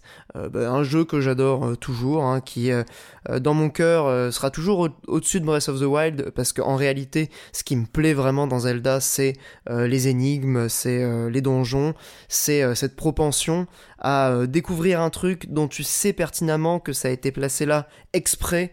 Moi, j'ai peut-être un peu moins ressenti ça dans, Breath of the Wild, notamment du fait de son univers beaucoup plus vaste, euh, de cette euh, plus grande liberté aussi, euh, et de, de ses énigmes physiquées, ce qui est pas tout à fait le cas dans, Skyward Sword, voire pas du tout. Hein. Les objets sont mortels, les donjons sont extraordinaires. Là, on, a, fait il y, a, quelques jours le donjon du bateau qui est juste ouf. C'est limite mon donjon préféré. Euh, donc vraiment un, très grand jeu. Et, euh, et c'est vrai que, en fait, avec Skyward Sword, je retrouve un peu ce feeling de la grande aventure euh, qui se perd pas dans les petites. C'est, je m'explique vite fait par rapport à Breath of the Wild. J'ai bien aimé Breath of the Wild. Hein. C'est, quand même un, jeu qui m'a qui m'a marqué et qui m'a beaucoup plu.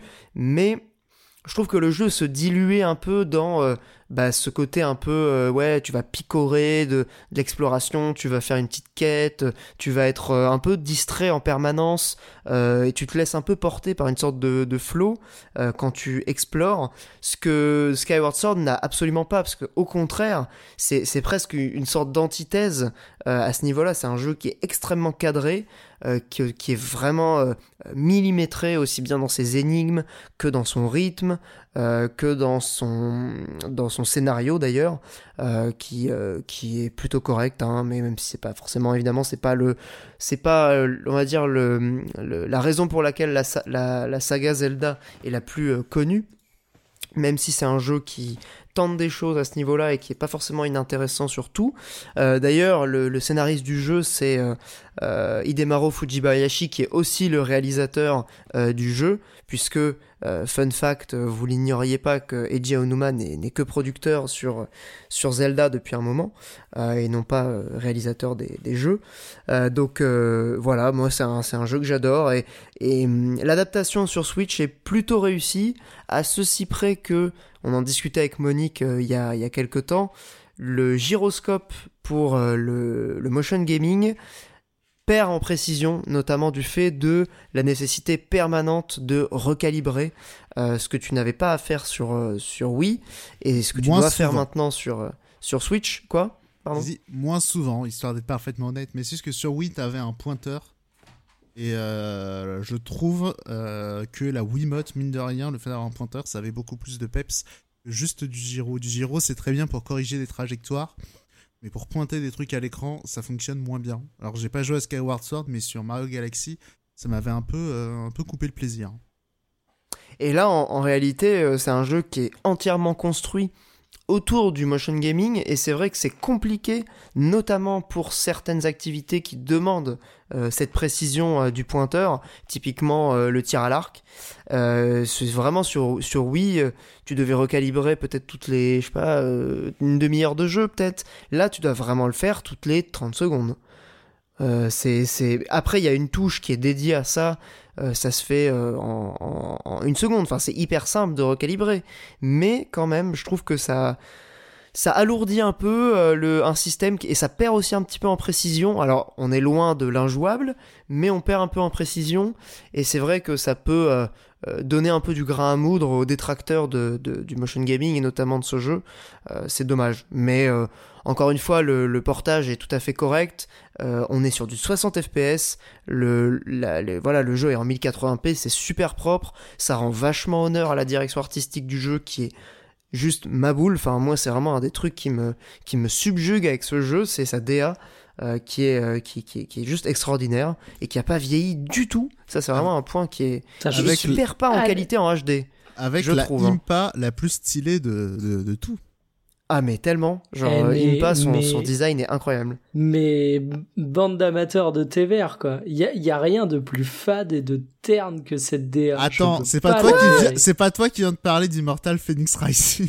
Ben euh, oui, non mais je suis désolé. En attendant, Immortal Phoenix Rising, tout est pas gris et terne, quoi. Enfin, je suis désolé. C'est juste pas du tout gris et terne, t'es Ah ouf, ouais, c'est non, il est, couleurs. hyper, il est hyper coloré Skyward Sword. Il est hyper coloré, tu mais, confonds ah, avec non, un autre mais, jeu. ah non, mais même non, non, le vert de l'herbe, on dirait que c'est délavé. Ah oui, Après, il y a un pastel. côté un peu euh, Non, non, mais oui, c'est un pastel, peu- ouais. Ah Non, non, pastel, mais alors, je dis non, non, pas pastel, délavé. Parce que tu vois, la pastel, t'as, c'est, c'est pas un vert vif, prononcé, agressif, mais la pastel, t'as un, t'as un petit côté grande différence entre du, du bleu pastel, du vert Oui, pastel, c'est- du rose pastel. Ouais, c'est peu Skyward contrasté, Sword, je peux pas blairer sa DA sur le fait que t'as l'impression que t'as un voile terne et délavé sur tout. Après, est-ce que t'en es pas resté à, la, à Célesbourg, donc le, le- le- la ville de départ? Non, mais Parce que par exemple, le vert, la forêt de Firon, euh, t'as des quantités de, Ah non, de il a végétation hallucinantes. il a raison, le jeu est assez peu contrasté. Après, j'ai envie de dire, c'est aussi pareil dans Breath of the Wild. hein, mais Mais c'est fait exprès euh, pour Skyward Sword Ouais. en plus. hein. mais c'est juste ça. Ah c'est oui, pour ça non, qu'il mais dit. oui, c'est ça qu'il dit que la euh, DA, Non, mais euh, en plus, évidemment, hein, j'y vais comme un gros bourrin et euh, je reconnais que la DA n'a rien d'honteux, hein, qu'on soit Non, non, clair. Je vois ce que tu veux dire, hein, t'inquiète. hein. C'est juste que effectivement le, le contraste, comme dit Monique, c'est un truc que j'ai j'ai énormément de mal avec quoi. Il y a un côté très, euh, ouais, bah, très terne, mais qui est plutôt, du, du coup, pour moi, qui est plutôt euh, ouais, comme disait Monique Pastel, mais en fait, je pense que c'est lié Et je me à euh, ce côté un peu peinture, tu vois. Il y a vraiment une espèce de sensation de peinture à l'huile quand tu regardes le jeu, J'arrive avec qui est mon assez côté. ouf. J'arrive avec mon côté boomer, mais c'est un jeu qui était fait pour les écrans cathodiques. Hein. Ces couleurs-là, Mais ça oui, passe mieux sur un tellement. écran cathodique. Alors, Ah, oui, c'est c'est mais pour ça que les ayatollahs de oui, sur mon émulateur, je peux jouer à la GameCube en 1080. Bah oui, mais ça a pas la même tête et c'est pas les mêmes couleurs. Super Mario euh, Sunshine, il est pas beau sur un écran plat. Voilà, je, je l'ai dit, ça y est. Non, mais sur Super Mario Sunshine, je suis entièrement d'accord pour y avoir joué euh, dans la version euh, Switch. Mais pour le coup, euh, Breath of the Wild, ils ont vraiment fait un effort de, de Skyward transposition. Sword, tu veux dire? Euh, j'ai dit quoi, Breath of the Wild encore? Mm. Mais putain, j'ai un problème avec ces deux jeux, je les confonds. Il- il- tu sais, le côté un peu, un peu flou, justement, euh, bah, notamment de la végétation, euh, qui Ah ouais. donnait un peu ce côté peinture euh, à la DA, Et c'est ils ont réussi ça. à le garder, même en HD. Et Ouais. ça, c'est un truc que tu l'avais pas sur Dolphin. Moi, je le trouve moins beau quand même euh, en, en HD que sur un écran. euh, je- là, je, je- je reconnais qu'on va me traiter de boomer, hein, mais je, je trouve qu'il est plus beau sur un écran cathodique. euh, que ce soit le, même la résolution plus basse, ça donne un, un flou assez charmant au jeu. Mais tu l'as quand même, le flou, euh, dans la version Switch. Oui, mais c'est pas Ils l'ont pareil. gardé, en fait.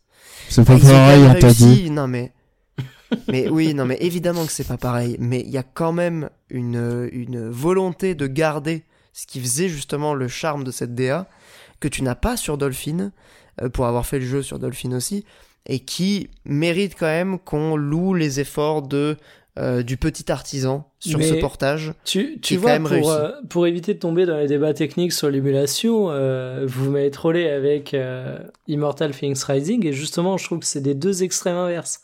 Immortal Phoenix Rising, la DA, ton eau, elle est bleue, mais alors, euh, tu Non, vas non, chez il- le roi Merlin, tu prends la peinture, Il la fait- bleue, la plus Immortal, pétante du monde. Rising. Ah, il y a un C'est hyper petit contrasté, ouais. il y a un petit côté tout est radioactif et euh, c'est un Bah bonbon qui te balance des couleurs plein la gueule. Et je trouve que Skyward Sword est exactement l'inverse en fait. C'est- Après, en- j'ai rien contre les DA dépressifs. Hein, euh. Il est, il est un peu élégant, c'est tout. Après, on n'y est pas tous sensibles, c'est sûr. Non, mais il est pas élégant, mec. Tu prends. Ah alors, si, il est méga élégant, moi Non, je mais- trouve. Ah oui. Après, c'est attention, ça le parce que- chic. Pour le coup, je vais pas faire le, le puriste ou le, ou, le, ou le bourgeois, tu vois, mais sur un écran OLED, il faut avouer. Ah, Non, il mais faut euh, avouer- le, le mec, il va venir me parler d'écran d'OLED pour Mais jouer sûr, à mais son pour les vieux couleurs. jeu Switch pourri. Mais, Mais- évidemment Parce que les l'écran couleurs sur les écrans et pas OLED... d'OLED, tu oublies. Non mais évidemment sur un C'est cathodique, le, ça a c'est encore le une grand autre écart, ce podcast. C'est où tu as, où t'as une télé de bourgeois, où t'as une, une télé de clochard, mais les, les télés standards, ça ne marche pas. Non, mais, Non, mais là, attention, là, parce que dire les- c'est un les podcast écrans connards ça coûte cher. euh, si Oui. tu veux, on- Tu vois, ça y est. C'est, toi, t'as, euh, t'as vraiment le grand écart du mépris, tu vois, t'as le côté un peu hipster, j'ai un écran cathodique, et de l'autre, t'as le côté euh, kéké technophile de Pierre. Oh oui, moi, le OLED, euh, j'ai racheté une Vita OLED parce que la, la Vita LED, ça m'allait pas. euh. Ah non, mais c'est juste que l'écran OLED, faut avouer que ça a quand même un charme, euh, notamment au niveau des couleurs, parce que c'est un des points forts de l'OLED. Mais, mais la réalité, c'est que euh, les écrans cathodiques d'aujourd'hui, c'est plus du tout des télés de clochard. hein. T'es un malade, tu regardes sur internet, les bonnes télés cathodiques, ça coûte cher, ça coûte super cher. Oui, c'est pour ça, ça que coûte euh, genre au moins 200 euros, hein, c'est, une bonne ça télé que- cathodique. C'est ça que je disais le grand écart de la du, du mépris, parce que clairement j'ai un écran cathodique euh, de hipster. hein. C'est ça, et ça, ça redevient un truc vachement, vachement hipster. Malgré Eh tout. ouais. Et oui, C'est- bah c'est en même temps, C'est pas pour rien, PVM, tu vois. Pour les amateurs, on est là. Mais c'est ça. En réalité, euh, ce que tu dis est tout à fait vrai, parce que si ça devient aussi euh, prisé aujourd'hui, c'est parce que t'as un rendu qui est effectivement euh, assez incroyable sur ces écrans. Non, Euh, moi, j'ai vu ce que ça donnait sur des jeux. C'est que t'as un rendu spécifique. Mais après, pour revenir Bah à oui, Ze- mais c'est quand même un rendu qui est, qui est difficile à égaler, quoi. Pour, pour revenir à Zelda, en vrai, je comprends tout à fait que Skyward Sword, en vrai, la, la gueule du jeu revienne pas, et même les- la gueule des persos et tout. hein. Moi, j'adore. Alors des persos, après, ouais, c'est un... c'est compliqué. C'est euh, beaucoup mieux que Twilight est- Princess. Ça, je veux rien entendre parce que les hommes poulets, j'en fais encore des cauchemars là de, de- de Twilight Princess. Des trucs dans le ciel, là. Mais- Mais il y a ça, mais il y a tellement tous les PNJ de la ville. Et tu parlais de théâtre dépressif, mais Twilight Princess. oh, Mais t'as euh, déjà vu, toi, la princesse, comment c'est moche? C'est super gris, c'est tout. ressort- il Là, va c'est tout, tout est gris. Là, je suis d'accord. C'est pour ça qu'il faut qu'il ressorte et que Michael, on va lui imposer de jouer à tout la française. Non, mais si tu veux, euh, bon, votre, euh, votre Gears of War avec épée, j'en parle même pas, parce que là, effectivement, c'est encore autre chose. quoi. Oh, il a dit les termes. Ah bah c'est pas tout à fait faux. hein. Mais, mais tu vois, euh, merde, j'ai un énorme trou de mémoire. Euh, Wind Waker, là. voilà. Ah, bah, euh, on veut Wind Waker qui ressorte, t'inquiète. hein. Ben voilà, Wind Waker, c'est ma cam, c'est c'est de la couleur radioactive comme Immortal Phoenix Rising, tu Oh, vois. mais non, il est élégant, Pas du Skyward tout, hein. Euh, Wind Waker. Skyward, euh, Non, Wind mais- Waker, il est, il est, il est pas si radioactif que ça. Non, hein. mais il y a quand même une différence qui saute Oui. aux yeux Oui, entre oui, la. DA de Wind Walker, euh, je parle même pas du car design hein, ou même euh, des environnements, juste de la palette euh, colorimétrique euh, de Wind Waker et de Skyward Sword, quoi. Ouais. Évidemment, HD, mais c'est juste deux. DA différentes. Enfin, pour moi. Ah oui, je- non mais euh, encore une fois, je- quand je disais que c'était une DA de merde, je trollais. Moi, je préfère juste Wind que- Waker aussi. Hein. C'est mon, c'est mon C'est- Zelda oui, préféré. c'est- juste évidemment. que j'accroche pas à celle de Skyward Sword, mais encore une fois, je le redis, il n'y a pas de faute de goût. hein. Mais surtout que pour, euh, pour euh, défendre quand même un peu la, la DA du jeu, Il y en a quand même euh, quelques-uns. il y, a, y une vraie cohérence du début à la fin. Alors, sur les Ah PNJ, bah avec un le voile délavé design- surtout, évidemment, c'est cohérent. Oui, voilà. non, mais c'est c'est Bah, clairement assumé. et il y a- euh, d'autres trucs. au moins, il y a une cohérence d'ensemble et pas des fautes de goût, quoi. Ça, au moins, on peut pas reprocher ça au jeu. Euh, il, est, il est constant dans sa DA qui plaît ou qui plaît pas. Non, mais, Mais, oui, euh, mais il est constant, quoi. Mais, euh, mais je voulais pas, pas- je voulais pas passer 3 heures sur euh, Skyward Sword. Euh, c'est voilà, je- c'était mon jeu du mois. euh, mais de toute façon, euh, voilà, on en a déjà parlé mille fois. Je propose qu'on euh, enchaîne sur euh, ce qui toi t'a occupé le, le- le plus clair de ton temps de jeu vidéo ce mois-ci, euh, qui est un peu une révélation, j'ai l'impression, mon cher Mikael, euh, et le gros morceau de, de ce podcast pour toi, euh, un STR, si j'ai bien compris aussi. Alors, je crois que c'est un. Je crois même que c'est un tower defense, c'est ce qu'il faut rappeler. Non, est- mais vous allez le voir, on va pas être loin du tower defense. Bah, mais ça en vrai, ressemble quand même à un tower defense. c'est un pas tower du... défense sur mobile Alors non. Non. en vrai, c'est pas du tout un tower defense. Je vais vous expliquer ça. Alors déjà, comment j'ai découvert ce jeu? Parce que Are Billions, c'est un jeu indépendant qui est sorti en version non définitive en 2017 et qui a vu sa sortie définitive en 2019. Donc que je vous le chronique aujourd'hui en 2021, c'est assez improbable, j'en conviens. Je suis tombé dessus lors d'une très rapide évocation dans un dossier de Canard PC, le Canard PC du mois d'août, qui évoquait le succès des City Builders. Et dans les succès des City Builders, il évoquait notamment les greffes entre divers genres.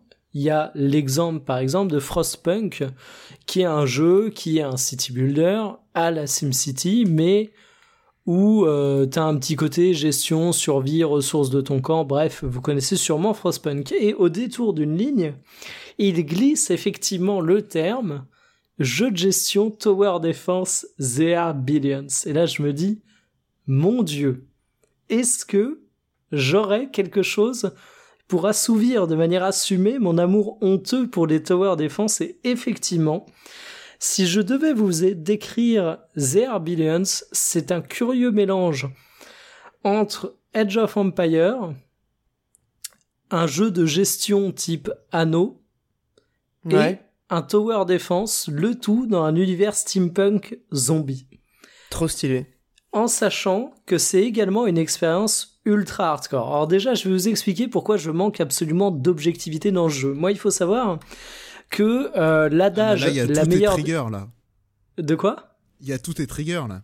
Ah mais il y a tous mes Ah triggers. bah oui, oui, là, il y a... c'est le bingo. Il, hein. il faut savoir Non que moi, je suis un mec qui est repoussé par l'adage la meilleure défense, c'est l'attaque. Si je vous disais que je jouais pas en ligne à Age of Empire, c'est parce que je suis un trouillard qui préfère tout le temps jouer défensif, même quand il a l'avantage et qui ferait mieux d'attaquer. C'est un de mes grands défauts d'un jeu de stratégie. Et même dans les STR, où t'es censé quand même avoir de la conquête de territoire, moi, il y a rien qui me fait plus kiffer que développer ma petite base. Alors là, vous allez me dire, très bien, Michael, t'es bien gentil, mais va jouer à des jeux de gestion. Et effectivement, j'aime beaucoup les jeux de gestion. J'aime beaucoup les vieux SimCity, j'aime beaucoup Cities Skylines, c'est des jeux sur lesquels j'ai passé des dizaines, des centaines, voire peut-être même des milliers d'heures. Mais dans ces jeux-là, j'ai toujours une petite frustration. C'est le manque de challenge en fait. Si tu veux le challenge qui consiste seulement à avoir un équilibre économique ou à optimiser maximum euh, ma ville, c'est quelque chose qui est pas très stimulant. Et là intervient The Billions. Alors The Billions, c'est un jeu qui aujourd'hui dispose d'une campagne extrêmement riche avec de nombreux scénarios et qui se décline en trois types de missions. Je vais décrire rapidement parce qu'on va se concentrer sur le type principal. Premier type de mission, euh, c'est des missions un peu à la StarCraft 2 quand tu jouais un personnage précis, un héros, et que tu, te, tu devais te déplacer en exploration dans les niveaux où tu devais faire un peu de micromanagement de troupes que tu avais récoltées au fur et à mesure en sachant que tu pouvais pas construire pas récolter de ressources et que c'était vraiment basé sur la connaissance de tes unités et l'exploration. Donc tu as quelques niveaux comme ça qui sont relativement secondaires. Autre type de niveau relativement secondaire, des purs niveaux tower defense, qui pour le coup sont honnêtement un petit peu merdiques. En fait, t'as une tour centrale, t'as des points à dépenser et tu vas devoir placer tes unités ou tes barrières un petit peu comme si t'étais en mode éditeur de cartes de Edge of Empire 2 et euh, tu vas devoir protéger donc ta tour en choisissant les placements et les unités les plus pertinentes et après tu vas avoir des vagues de zombies qui vont venir et qui vont attaquer ta tour centrale. Mais le mode le plus intéressant, c'est évidemment euh, le mode principal qui est un simili mode STR en fait où tu débarques sur une carte. Alors dans la campagne, tu vas avoir divers objectifs, atteindre un certain seuil de population, résister jusqu'à un certain nombre de tours, euh, réussir à nettoyer la carte. Et tu commences avec une base centrale et là, tu vas devoir te développer. pour te développer, tu retrouves déjà des mécaniques de jeu de gestion non seulement tu as le côté SCR en récoltant des ressources, mais tu vas devoir gérer ta nourriture. Et pas seulement ta nourriture car tu en as besoin pour produire des bâtiments ou des unités, mais parce que euh, ta nourriture va être quelque chose qui va te bloquer dans le développement de ton nombre d'habitants. Tu vas devoir également gérer ta euh, ton énergie. Tu vas devoir faire des centrales énergétiques. Et là où c'est génial, c'est que déjà, tu mélanges ça à un STR et je trouve ça plutôt rigolo. Mais en plus, t'as un côté tower defense, mais qui est pas un côté bête et méchant du tower defense, mais qui est entièrement mélangé avec un STR. C'est-à-dire que sur toutes les mécaniques du jeu, c'est un STR mélangé à un jeu de gestion, sauf qu'au lieu de devoir les tabasser des ennemis, tu vas devoir résister à des vagues de zombies. Alors des fois, il va falloir que tu élimines des poches de zombies qui sont sur la carte, mais régulièrement, tous les 20 euh, tours, par exemple, toutes les 20 minutes, tu vas avoir des vagues de zombies qui vont venir attaquer ta ville. Et donc, ton développement militaire, il va se faire via la défense. Tu vas devoir ériger des murs autour de chez toi, des tourelles. Tu peux te la jouer euh, ligne Magellan. Mais attention, si t'attaques d'un autre côté, bah, il faut aussi que tu aies une armée mobile qui puisse réagir. Et là, vous voyez tout le kiff de ce truc pour un mec comme moi qui savait que défendre de Age of Empire c'est que c'est exactement le principe de ce jeu. Alors pourquoi c'est mortel pour toi. Ah bah oui, non, mais, moi c'est évidemment ça me, ça me donne bien envie de tester du coup, euh, ça a l'air vraiment stylé. Ce qui est vraiment intéressant aussi, c'est que euh, j'ai évidemment lu comment le jeu était sorti en accès anticipé, il te balançait un peu euh, toutes les technos à la gueule.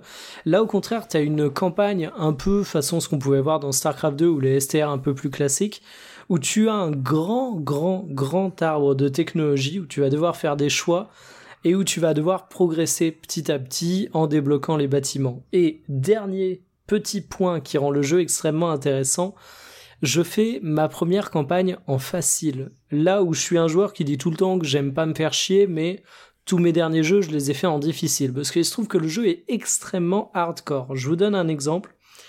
Euh, vous faites votre ville depuis 3 heures, elle se développe bien, vous avez vos patrouilles qui sont tranquillement faites et vous avez des grosses vagues de zombies que vous arrivez à arrêter parce que vous avez une armée qui est bien en place. Sauf qu'à un moment, il y a un connard de zombie qui va passer vos défenses parce que vous ne l'avez pas vu. Euh, votre garde est un peu trop loin à ce moment-là. Et si ce zombie commence à détruire une habitation, ben en fait, quand il détruit une habitation, il va réussir à créer quatre zombies. Parce qu'en fait, il va, je sais plus c'est quatre, mais c'est un nombre du style, il va contaminer les habitants de l'habitation. Ah, et en fait, tu te retrouves parfois avec un pauvre zombie qui rentre dans ta ville, sauf qu'il va atterrir au milieu de ton quartier résidentiel, et à partir de là, c'est le chaos. Tu vas avoir littéralement, je dis bien littéralement, parce qu'il y a une capacité d'affichage de zombies hallucinante, des milliers de zombies qui vont arriver dans ta ville. Et donc tu peux avoir la meilleure partie du monde, si t'as une seconde d'inattention et un zombie qui rentre dans ta ville, et que t'arrives pas à rapidement contenir l'infection, bah, tu peux tout te faire dévaster. Donc c'est un jeu qui est incroyablement frustrant. En plus, les mecs, ils se sont dit, allez, vas-y, on joue la, carte à fond. Tu n'as pas plusieurs slots de sauvegarde. Et en plus, quand tu perds une mission en mode campagne, quand tu l'accompliras après, ben, tu auras moins 10% de euh, points de recherche qui te permettent de progresser parce que tu t'es planté une fois sur cette mission. Oh, Donc putain, un jeu c'est ultra hardcore. C'est punitif, c'est hardcore, mais c'est ultra bien foutu parce que les mécaniques sont équilibrées et parce que en fait, ce mélange de genres fait que tu as des trucs absolument incroyables qui sont en train de se faire. Un exemple tout con. Euh, le fait que tu un mélange entre jeu de gestion et jeu de survie, ça t'amène un dilemme qui est un dilemme passionnant c'est la logique de ton expansion. Qui dit jeu de gestion dit que tu vas essayer de t'étendre rapidement. Euh, tu vas voir que tu as une grande forêt, ah bah, j'ai envie d'aller mettre une série là-bas. Tu vas voir que tu as des endroits où tu as de l'or ou de la pierre à aller ramasser, tu vas vouloir y aller.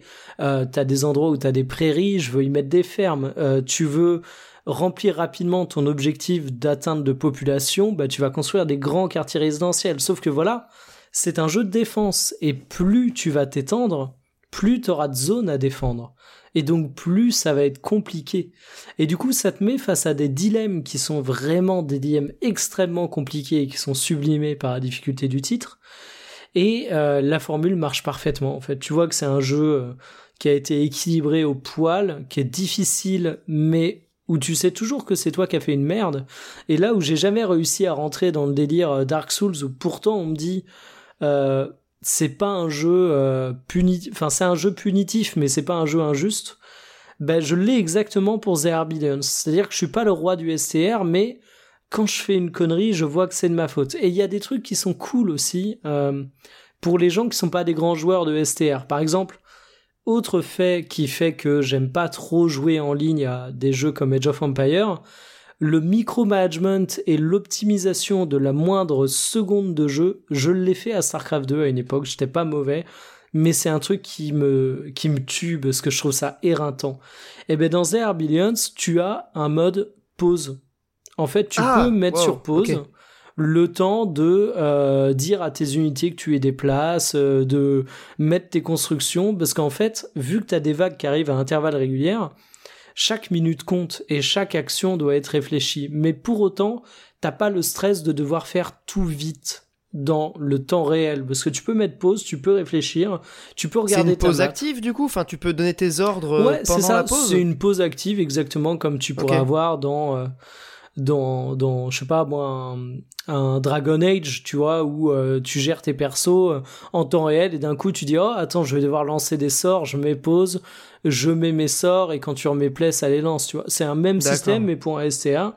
Et ah, ça marche super bien. Et en plus de ça, bah, il y a euh, quelques petits trucs cool.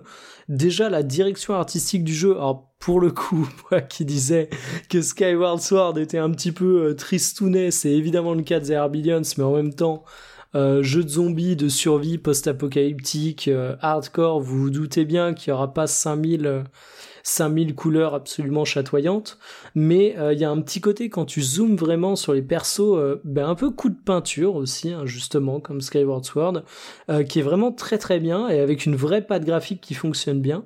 Et le jeu arrive aussi à se renouveler dans son challenge, dans le sens où tu vas avoir des zombies spéciaux, tu vas avoir des contraintes particulières, tu vas avoir des cartes qui vont te mettre vraiment des choses horribles, genre tu commences et t'as deux spawns de zombies à droite et à gauche de ta base et en fait, c'est des maisons, et dès que tu commences à taper ces maisons pour supprimer les spawns, ben, ça fait sortir plein plein de zombies. Donc en fait, tant que t'es pas assez fort, tant que t'as pas une assez grande armée, tu vas devoir te développer, mais en prenant le moins de place possible.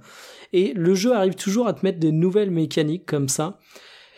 Et, euh, et, voilà, c'est 20 heures de jeu pliées en très très peu de temps de mon côté. C'est une campagne que je trouve absolument fabuleuse. C'est un jeu qui me refait aimer les expériences de jeu vraiment exigeantes. Et, euh, et c'est une, une vraie surprise pour moi. Donc je, je vous le recommande très chaudement.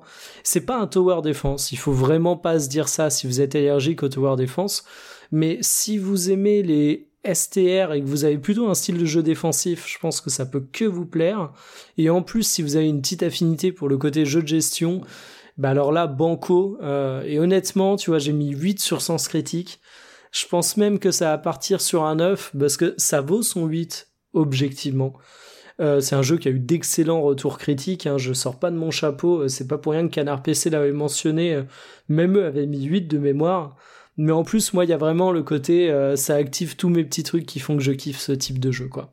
Donc, The Billions, une expérience phénoménale dans laquelle vous pouvez avoir la moitié de votre écran rempli de zombies et trois murailles qui doivent les contenir. C'est fabuleux. Et ça, c'est cool incroyable. Et en plus, il est pas cher, je crois. C'est, je crois qu'il est autour de 20-30 balles, une connerie comme ça.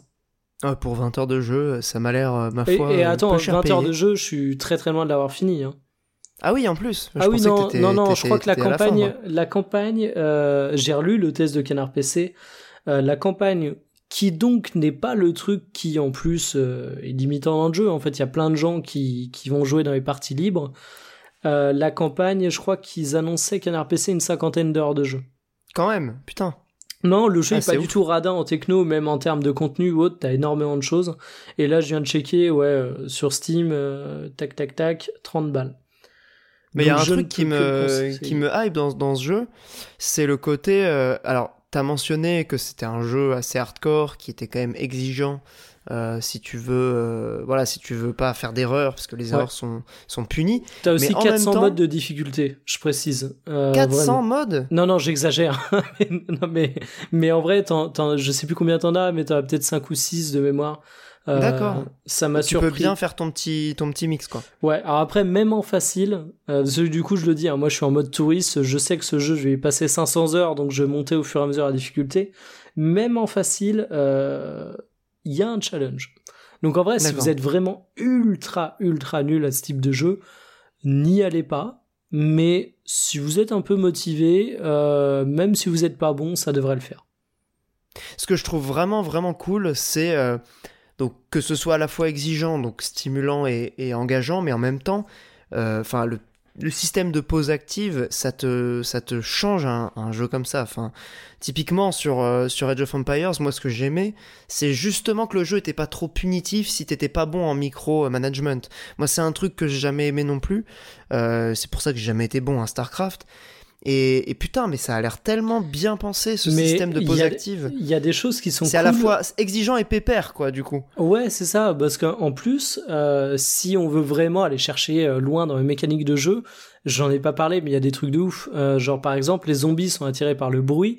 donc quand tu vas faire des bâtiments qui vont faire du bruit près de camps de zombies, ça va les attirer. Mais t'as également des unités qui ont des armes à feu et qui sont plus puissantes que des rangers qui sont des archers mais les rangers sont silencieux et donc n'attirent pas les zombies. Euh, et justement, les rangers, un truc cool, c'est que non seulement ils sont silencieux, mais en plus c'est des unités rapides. Donc tu peux vraiment avoir ce côté je tape, je recule, je tape, je recule. Euh, il y a également des zombies spéciaux qui vont t'apporter de la difficulté, qui vont plus ou moins défoncer tes barrières et qui vont t'obliger à renouveler un peu ta manière de défendre. Donc non, vraiment, euh, je bossais léché de A à Z et et j'insiste aussi sur le fait qu'au départ, euh, il te balance pas un arbre technologique, euh, enfin il te balance un arbre technologique très très grand, mais que tu débloques au fur et à mesure. Mais du coup, c'est un jeu hardcore, mais qui te donne le temps d'apprendre dans la campagne, parce que tu commences avec peu de bâtiments, avec très peu d'unités, avec très peu de de choses dans ta boîte à outils, et du coup tu te concentres déjà sur la compréhension des stratégies, à savoir euh, un truc tout con, mais j'utilisais jamais quasiment dans Age of Empire les patrouilles, où tu peux faire aller automatiquement un mec d'un point A à un point B. Bah là, c'est indispensable dès le début du jeu, parce que tu l'auras compris, si t'as un mob qui approche de tes habitations, t'es foutu. Et du coup, tu mets des patrouilles avant de pouvoir fermer ta ville avec des murailles, avec des tours, etc. Et euh, vraiment easy to play, hard to master, comme, euh, comme dit la formule euh, si sympathique. Ouais, ça a l'air assez bien pensé en termes de progression. Ouais, et, vraiment, vraiment, vraiment un concept euh, ultra rafraîchissant. Bah franchement mortel, hein. Puis un jeu dont j'avais pas du tout entendu parler en plus. Euh, il, me semble avoir entendu le nom il y a longtemps, mais comme tu le disais, euh, il est sorti en 2019 dans sa version finale, donc ça fait déjà un petit moment. Mais je pense qu'il y a beaucoup d'auditeurs qui sont qui, qui seront intéressés parce que Enfin, je, suis quasiment persuadé que les nostalgiques de, de, de, de ces STR euh, mais quand même un peu exigeants, euh, vont vraiment pouvoir euh, trouver leur compte dans ce, dans ce jeu-là, quoi. Alors, j'ai oublié de dire, principal défaut du jeu, défaut absolument incompréhensible, vu que t'insistes beaucoup sur le temps, t'as pas d'avance rapide. Alors, j'imagine parce que dans Age of Empire, t'as pas d'avance rapide, il me semble. Non. Euh, mais pour le coup, étant donné qu'il a un côté jeu de gestion, euh, bah t'as quelques moments où tu te retrouves dans un, City Skylines, euh, Skylines, bref, euh, like. Et bah, quand tu joues à un jeu de gestion genre SimCity, bah tu mets la vitesse en accéléré. Et du coup, t'as eu deux trois moments, et ça c'est le gros défaut du jeu, où je me suis dit bon, tu poirotes bah, j'ai mes défenses, euh, j'ai mon objectif de population. Le but de la campagne, là, c'est de résister à la dernière vague. J'ai plus qu'à attendre. Alors, tu produis des unités, hein, question, on n'est jamais trop prudent, mais euh, tu te dis, bon, bon, bon, euh, j'ai 20 minutes à attendre. J'exagère un peu, mais il y a un peu ce côté des fois. D'accord, ouais. ouais. C'est vrai que ça peut être un peu, un peu relou. Après, c'est peut-être aussi dû au fait que je joue en facile. Oui, c'est euh, ça. Si, je me tu joues en, très difficile, euh, chaque minute, à mon avis, est précieuse. Clairement, euh, je pense que faire des unités en plus, pour le coup, c'est pas on est on est jamais trop prudent, c'est putain si j'ai pas tout ça, j'y arriverai jamais quoi. Peut-être que ça évolue avec les, les, niveaux de difficulté. Donc The ma, ma recommandation, mais alors les yeux fermés, je crois que j'ai jamais autant recommandé un jeu, mais vous l'aurez compris, il y a beaucoup de beaucoup d'affect personnel aussi là-dedans. Le coup de cœur de Mikael euh, en plein été, ça fait plaisir, franchement. C'est euh, une belle manière de, de, finir euh, la partie jeu vidéo de ce podcast et d'attaquer du coup tout doucement la, la, partie hors jeu, à moins que vous ayez une objection, messieurs. Il me semble pas. Eh bien, très bien. Je pense que sur ces belles paroles pleines de, de passion et d'enthousiasme, nous allons passer à la rubrique hors jeu. Et pour ce faire, je propose une petite pause musicale juste après le petit clap.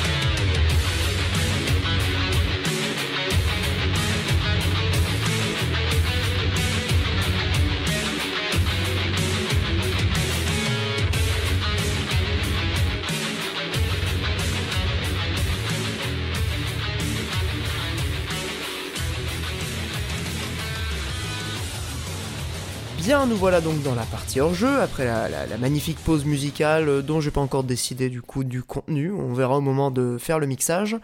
Euh, je vais commencer, puisque du coup on enchaîne euh, directement, je vais parler d'une trilogie de films, et non pas Le Seigneur des Anneaux, ce serait un petit peu abusé, puisque je pense que tout le monde connaît ça.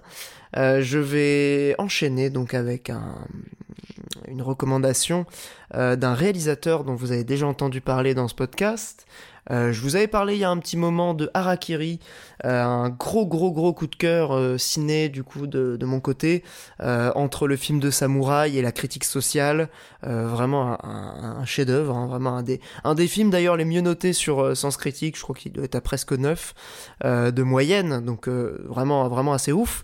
Aujourd'hui donc trilogie du même réal qui parle pas du tout du tout de samouraï, mais qui se concentre du coup sur une sorte de récit autobiographique. Euh, c'est une adaptation de roman, mais qui contient beaucoup euh, de l'histoire du réal dans son scénar. Ça s'appelle La condition de l'homme. Euh, le premier volet de cette trilogie est sorti en 1959, donc c'est un film en noir et blanc et tout. Vieux film, hein, le réalisateur est décédé depuis.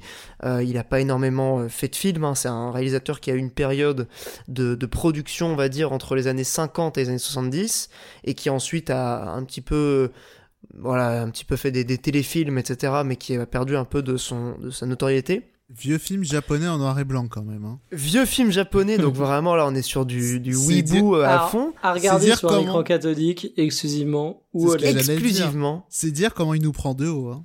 Pas du tout. Alors justement, c'est là où le film est, est quand même euh, plutôt agréable à, regarder aujourd'hui et à découvrir même en 2021. Euh, c'est qu'il y a eu une remasterisation du coup du, de la pellicule euh, originale du film. donc il y a une version Blu-ray qui est disponible, qui est que j'avais chopé vraiment pour 15 balles quoi. Le truc vraiment l'affaire du siècle. Pardon. Vieux film japonais en noir et blanc en Blu-ray et oui, et c'est ça qui est beau. Alors évidemment disponible sur euh, les plateformes euh, de téléchargement, euh, vous, irez voir par vous-même, mais disponible également en Blu-ray. Donc si vous téléchargez le film, ce sera cette version qui sera évidemment dispo. Donc la qualité est ma foi tout à fait convenable. C'est de la HD du coup. Hein. La pellicule ayant cet intérêt de, pouvoir être diffusée en HD lorsqu'elle est scannée en HD. ça c'est cool. Donc vraiment pour le coup euh, pas du tout de souci, euh, on va dire, de décalage technologique vis-à-vis du film, euh, plutôt un souci de décalage dans la manière de filmer, dans le ton aussi qui peut parfois un peu dérouter, étant donné que c'est un vieux film, et on, sent parfois le, le, côté un peu théâtral, probablement du, de, des films d'époque, surtout du coup des films japonais, la violence qui est un petit peu, on va dire, théâtralisée euh, ce qui peut parfois nous, poser quelques petits soucis de, compréhension, même si c'est vraiment très léger. Euh, ça, ça, ne, ça n'entame jamais la compréhension globale du film. C'est vraiment sur des points précis, euh, des petits détails, quoi. Mais bon, ça vaut le coup quand même de, le mentionner. Pour parler un petit peu du contenu de cette trilogie de films, c'est l'histoire donc d'un, d'un personnage qui s'appelle... merde, j'ai oublié son nom. Merde, j'ai un trou de mémoire. Comment il s'appelle déjà Taki? Ah, je sais plus. Bref, vous irez euh, voir par vous-même. Peu importe le nom du perso, qui est joué par Tetsuya euh, Nakadai, donc qui est le l'acteur qui jouait déjà dans Harakiri, donc c'est un peu l'acteur fétiche de Masaki Kobayashi, le réalisateur du film. Euh, donc ce, Masaki Kobayashi a notamment participé du coup à la deuxième guerre mondiale euh, côté japonais. Et le film raconte un peu ce parcours d'un personnage qui dans le premier film euh, se, voit confier la mission de euh, gérer une production en fait en Mandchourie de charbon. Donc en fait il va être confronté cette fois non pas aux horreurs de la guerre mais aux horreurs de l'exploitation et de l'esclavage en temps de guerre, puisque donc les Japonais, vous le savez sans doute, ont colonisé la Mandchourie, qui est un territoire chinois euh, en 1933. Et donc pour la Deuxième Guerre mondiale, euh, les usines euh, et les, et les, mines de charbon euh, de, de, Mandchourie tournaient à plein régime. Et donc on se retrouve avec un personnage qui a des, des inclinations, qui est, qui, est, clairement communiste en fait, hein, il le dit même d'ailleurs au début, donc qui est complètement humaniste, plutôt pacifiste, qui se retrouve à devoir gérer une, une production de charbon avec des impératifs de production complètement délirants et qui donc est confronté à, à des dilemmes moraux permanents. Euh, donc c'est un peu le, le, premier film commence là-dessus. Au bout d'un moment, le personnage va se retrouver euh, euh, mobilisé en fait, enrôlé dans la dans, la guerre, et il va se retrouver du coup dans les deuxième et troisième films combattant du coup sur le front pour le compte de, l'empire japonais. Et c'est intéressant en fait de voir la guerre de ce point de vue-là. C'est pas du tout un point de vue qu'on a l'habitude de voir. Enfin, nous, on est plutôt habitués aux films américains, aux films sur la résistance, aux films qui se déroulent sur la guerre en Europe. Euh, la guerre en Asie, en fait, on la connaît assez mal. Donc déjà, rien que pour la curiosité historique, c'est cool. Mais c'est surtout en fait pour le l'ambition, on va dire, thématique du film, qui, qui essaie d'avoir un discours, on va dire, euh, assez général et un petit peu comme dans Harakiri, justement, euh, sur euh, bah, sur l'être humain, sur euh, les conditions sociales et les conditions de possibilité aussi de euh, l'humanité au sens euh, noble du, concept. D'ailleurs, il faut entendre le titre du film, La condition de l'homme, non pas comme la condition au sens la, nature de l'homme, mais plutôt comme la condition de possibilité de l'humanité. Et pour, euh, sans spoiler le film et pour la faire courte, euh, une des conditions de possibilité de l'humanité, c'est l'absence de guerre. Donc pour un film qui parle de guerre, vous vous doutez bien que à un moment donné, ça va se heurter à quelque chose. Euh, et c'est un peu tout le parcours en fait de, du film et du personnage principal qui est à la fois du coup une sorte de symbole et en même temps euh, le réalisateur, donc euh, Masaki Kobayashi, y a mis beaucoup de son histoire, euh, notamment dans le troisième film, où il a carrément filmé des paysages que lui-même avait, avait rencontrés du coup euh, quand il était mobilisé, puisqu'il a, il a fait la guerre. Il a même été à un moment donné, euh, après la guerre, dans un camp américain, un camp de travail pendant un an. Donc c'est, je trouve que ça rend, enfin ça, ça donne un côté vachement plus euh, terre à terre et vachement plus euh, glaçant en fait euh, au film. C'est pas juste un film de guerre fait euh, en 1990 euh, avec des moyens totalement différents. C'est un film fait par quelqu'un qui a été enrôlé pendant la guerre et qui raconte du coup son, son expérience de la guerre du côté des perdants, puisqu'on n'a pas trop l'habitude nous de voir la guerre côté perdant et surtout côté japonais. Euh, c'est vachement intéressant parce que ça casse aussi pas mal de, de, clichés sur les japonais, ça montre euh, que rien n'est aussi simple qu'on peut parfois se l'imaginer. Et euh, vraiment une, une trilogie qui est pareille hein, sur Sens Critique, euh, vous irez voir, c'est voilà le chef-d'œuvre, machin. Mais euh, pour le coup, c'est vraiment intéressant, je pense, de découvrir ce film aujourd'hui, euh, La condition de l'homme. Donc c'est une trilogie qui dure à peu près 9h50, hein, vous êtes parti pour un petit moment, mais ce qui est assez cool, c'est que le film est bien découpé, enfin les trois films se tiennent, et en réalité chaque, film de la trilogie euh, est coupé en deux, donc euh, ça peut très bien se regarder en six séances de 1h30, euh, donc euh, voilà, il n'y a pas besoin de se lancer dans un marathon euh, d'emblée euh, si, ça, ça vous rebute, Euh, ça peut très bien être regardé en, en plusieurs fois, il n'y a pas du tout de problème, c'est même conçu pour ça. Et je le recommande très chaudement parce que c'est un film qui est assez marquant. Et je pense que c'est le genre de film qui voilà vous accompagne un peu dans une vie et qui parfois vous y repensez et ça vous fait un peu cogiter aussi sur bah, sur plein de trucs. Donc euh, voilà, euh, gros coup de cœur de, de cet été euh, pour moi, la condition de l'homme.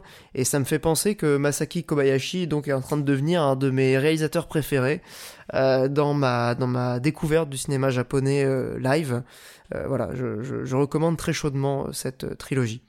Et je vais passer la parole à mes camarades puisque sinon je pourrais continuer pendant des Je- heures. Je me permets, j'arrive au vol là parce que du coup, vieux film japonais en noir et blanc, en Tout à fait. Blu-ray qui dure 9h50. Ouais, j'avoue que c'est ça donne pas très envie comme ça, mais chef-d'œuvre, T'inquiète, je me permets comme ça de hijack euh, l'antenne parce que moi aussi j'ai une reco un peu artée. Ah, c'est complètement arté euh, la condition de l'homme. bah oui. Euh, C'est clairement on est, on est là-dedans. hein. non mais à fond, à Bah, fond. Et- mais c'est ma cam en même temps. Je travaille avec Arte et tout. Vas-y euh, Monique, pardon. Alors moi du coup c'est une BD que j'ai découvert euh, donc Rocco BD, pas de Onglade cette fois-ci, mais du coup c'est une BD que j'ai Oh. découvert euh, à ma boutique euh, de BD, tu vois, je savais pas trop quoi prendre, j'ai fait vas-y, ça dit quoi Du coup on m'a recommandé Le Jardin, virgule, Paris. Voilà, c'est un titre un peu... enfin, il est écrit C'est chelou, sur ça fait très, ça fait très bobo parisien. Voilà, de Gaël Genier. J'avoue, alors la, la couverture est très très jolie, le, joli, le dessin est très très joli, j'y reviendrai. Mais j'avoue que j'ai euh, j'ai été un peu euh, j'ai un peu tiqué sur les euh, comment ça s'appelle? Sur tu sais le petit papier là où t'as les genre les euh, je sais plus comment on appelle ça mais les phrases euh, genre des magazines. Et genre par exemple Gaël Genier, Attends, je vais prendre une voix un peu plus télérama. Gaël le Gaël putain j'avais même pas parlé. Gaël Genelier. Son nom il est chaud. Hein. Gaël Genelier balaie les préjugés du genre, un récit lumineux, Télérama, un concentré de bienveillance, France Bleu. Rarement la question du genre n'avait été traitée avec autant de finesse, de pudeur et de poésie. DBD, je sais pas c'est quoi. C'est un magazine, euh, enfin c'est un site de BD je crois. Ouais, et il y en a une autre aussi. Un super scénario accompagné d'un dessin doux aux couleurs chaudes. qui le sert à merveille, sud-ouest. Voilà, donc je me, donc je me disais, Ah là là. Pouah, ça a l'air cafard. Et euh, mais en vrai, c'est vachement bien. Ah ouais? Voilà. Mais, c'est ton, c'est ton libraire qui t'a recommandé ça du coup? Ouais, ils m'ont dit, ouais, bah, c'est c'est de la frappe, tout le monde dit que c'est trop bien et tout. Et effectivement. Attends, quand, quand on parle de libraire, c'est la recommandation automatique Amazon, tu veux dire? Ah non, non, Mais non, j'ai- il l'a acheté, c'est son libraire. Non, j'ai une Oui, boutique- non, c'était juste vanne. C'est mon libraire, euh, j'ai une boutique de mangas euh, qui a aussi des, euh, des BD euh, de blanc, quoi. C'est- Évidemment que je vais pas dans les librairies quand même, je me respecte. Et, euh, et j'ai arrêté Amazon. Je me respecte vraiment beaucoup. Et euh, non, du coup, pour en revenir à la BD, euh, ouais, notamment, donc il y a- il y, a l'une des critiques là qui faisait allusion au dessin. Le dessin est incroyable. Et euh, c'est une autrice aussi qui est assez jeune. Et je pense que c'est euh, c'est ça aussi qui, euh, qui fait qu'on trouve ça stylé. Parce que, tu sais, genre, les BD françaises, euh, alors c'est plus les BD historiques où, tu sais, les, les dessins, ils sont un peu cafards. euh, je sais pas comment Ça dire. fait un peu BD de vieux quoi. Ils sont Enfin, dégueulasses. Ouais, Bah, voilà, c'est très, je- très spécial, mais après il y a des gens qui kiffent. hein. Souvent Ouais, c'est des vois. vieux. Non, mais Ouais, genre, ou les t'as- mecs qui aiment la DA de Skyward Sword. Oh, le bâtard. bâtard. Non, mais Non, moi je retiendrai juste un truc avant de te laisser poursuivre Monique, c'est qu'il a quand même dit j'ai arrêté Amazon, comme on dirait j'ai arrêté la clope, et je Bah trouve oui. ça vraiment extraordinaire. Ah, et non mais c'est très juste, hein. Je- Out of euh, J'allais le Babylon, dire, c'est ultra adapté. c'est carrément ça, ouais. C'est là, c'est le petit, euh, le petit point à Arte, euh, voilà. Non mais pour en revenir aussi au, dé- au dessin euh, euh, franco-belge, on va dire euh, un peu cafard, on va dire le haut Ouais. du panier, c'est genre euh, Black et Mortimer où clairement il y a un truc. Je suis pas hyper fan, mais clairement il y a un truc. euh, Même 13, euh, même Largo Winch, tout ça, il y a un truc. Mais c'est vrai que Ouais, Black Sad, je sais pas si tu connais, mais je trouve Ouais. que pour le coup ça Bla- tente des Black trucs Sad, pas mal. ouais. Black Oui, Sad, c'est- c'est trop Black cool. Sad, C'est bien très- Black Sad, ouais. Ouais, mais Black Sad c'est très stylisé. Je parle des trucs un peu, des traits un peu réalistes. Mais Ouais, ok. Ou des fois, c'est un peu genre les BD euh, politiques. Les BD politiques, les BD historiques, souvent c'est l'enfer. Mais bref, passons. Euh, du coup, j'en reviens. Le Jardin Paris, le dessin est incroyable. Euh, les couleurs, euh, le cara design. euh, vraiment, je parle cara design parce que je crois que c'est une qui vient de l'animation. Et tu sens clairement, au niveau des influences artistiques, c'est beaucoup plus neuf. C'est- beaucoup plus neuf. Et voilà. Rapidement, qu'est-ce que ça raconte? C'est l'histoire d'un. J'ai oublié le nom du, du héros, mais bref, c'est l'histoire d'un garçon qui danse dans un cabaret. Je crois que c'est ça. Oui, c'est dans un cabaret du coup, qui euh, est entouré de femmes et euh, voilà, qui va euh, ensuite tomber amoureux, qui va totalement assumer son rôle de femme. Et l'un des trucs aussi que je trouvais très intéressant, c'est que c'est un- une BD. Enfin, c'est un scénario qui, au final, est assez peu découpé euh, en termes de. Comment dire euh, D'étapes de narration. Sais, genre élément perturbateur, première péripétie, deuxième péripétie. C'est extrêmement fluide. Et c'est pour ça que, euh, pareil, voilà, dans une, dans une des des, critiques, il parlait de, de voilà de finesse, de concentré, de bienveillance et tout. C'est une, une histoire effectivement qui est très feel good. Voilà, les personnages sont hyper attachants et tout. Et euh, qu'est-ce qui fait aussi que euh, c'est une histoire qui peut s'abstenir de, coups de théâtre aussi? Je pense que euh, grâce à une maîtrise du rythme, où effectivement tu vas avoir une page de dialogue j'allais dire chiant, mais on va dire pas vraiment, mais on va dire vraiment une, page remplie de dialogue, même si il y a vraiment régulièrement des, petites trouvailles, genre typiquement c'est les cabarets, les gens clopent, donc euh, t'as les bulles qui se confondent avec la fumée, avec les éclairages et tout entre les cases. T'as des petites idées comme ça pour euh, quand même piquer ton intérêt, alors que ça fait que de discuter, euh, des trucs euh, des fois un peu osef. Donc tu as des passages comme ça, et après tu as des images sans aucun texte, avec une, image surdécoupée, après un gros plan pour marquer, et après re des, plans en un petit peu plus. Bref, c'est un- une BD qui joue énormément, qui est très rythmée en fait. Ça va très vite, ça va très lentement, et du coup, ça permet de raconter une histoire, ouais, comme ça, toute douce. Mais les euh, dessins sont incroyables, hein. je suis en train de regarder les couleurs, mais c'est trop beau. Ouais, c'est très joli, et euh, voilà, et c'est du très gros papier, du coup, c'est vendu 25 balles. Ah bah oui, oui, forcément. Les vendeurs Bah, du blanc, magasin. hein, forcément. Les... Non, il n'y a pas que ça, c'est les vendeurs, les... les vendeurs du magasin, ils sont forts. Tu m'aurais dit, c'est bah, une à t'ont- ils 25 t'ont balles, j'aurais fait wesh. Mais euh, au final, non, euh, très content et très chouette. Voilà, je recommande. Après, j'ai pas trop lu les. euh, j'ai que les critiques étaient plutôt élogieuses. J'avoue que je serais très curieux d'avoir des retours peut-être de personnes concernées parce que euh, je sais pas si ça parle vraiment de transition en tout cas, mais euh, voilà, je serais curieux de, de, de, de, lire des avis de personnes concernées par rapport à ça, par rapport à cette histoire, ou le fait que tout soit traité de manière très bienveillante et tout, alors que, enfin bref, je, je sais pas trop, je serais curieux d'avoir des, des retours, j'en ai pas vu. Ok, euh, parce que du coup, le côté euh, politique est quand même assumé, si j'ai bien compris. Ah, c'est dur à dire, c'est une BD qui est très légère quand même. C'est c'est vraiment feel good.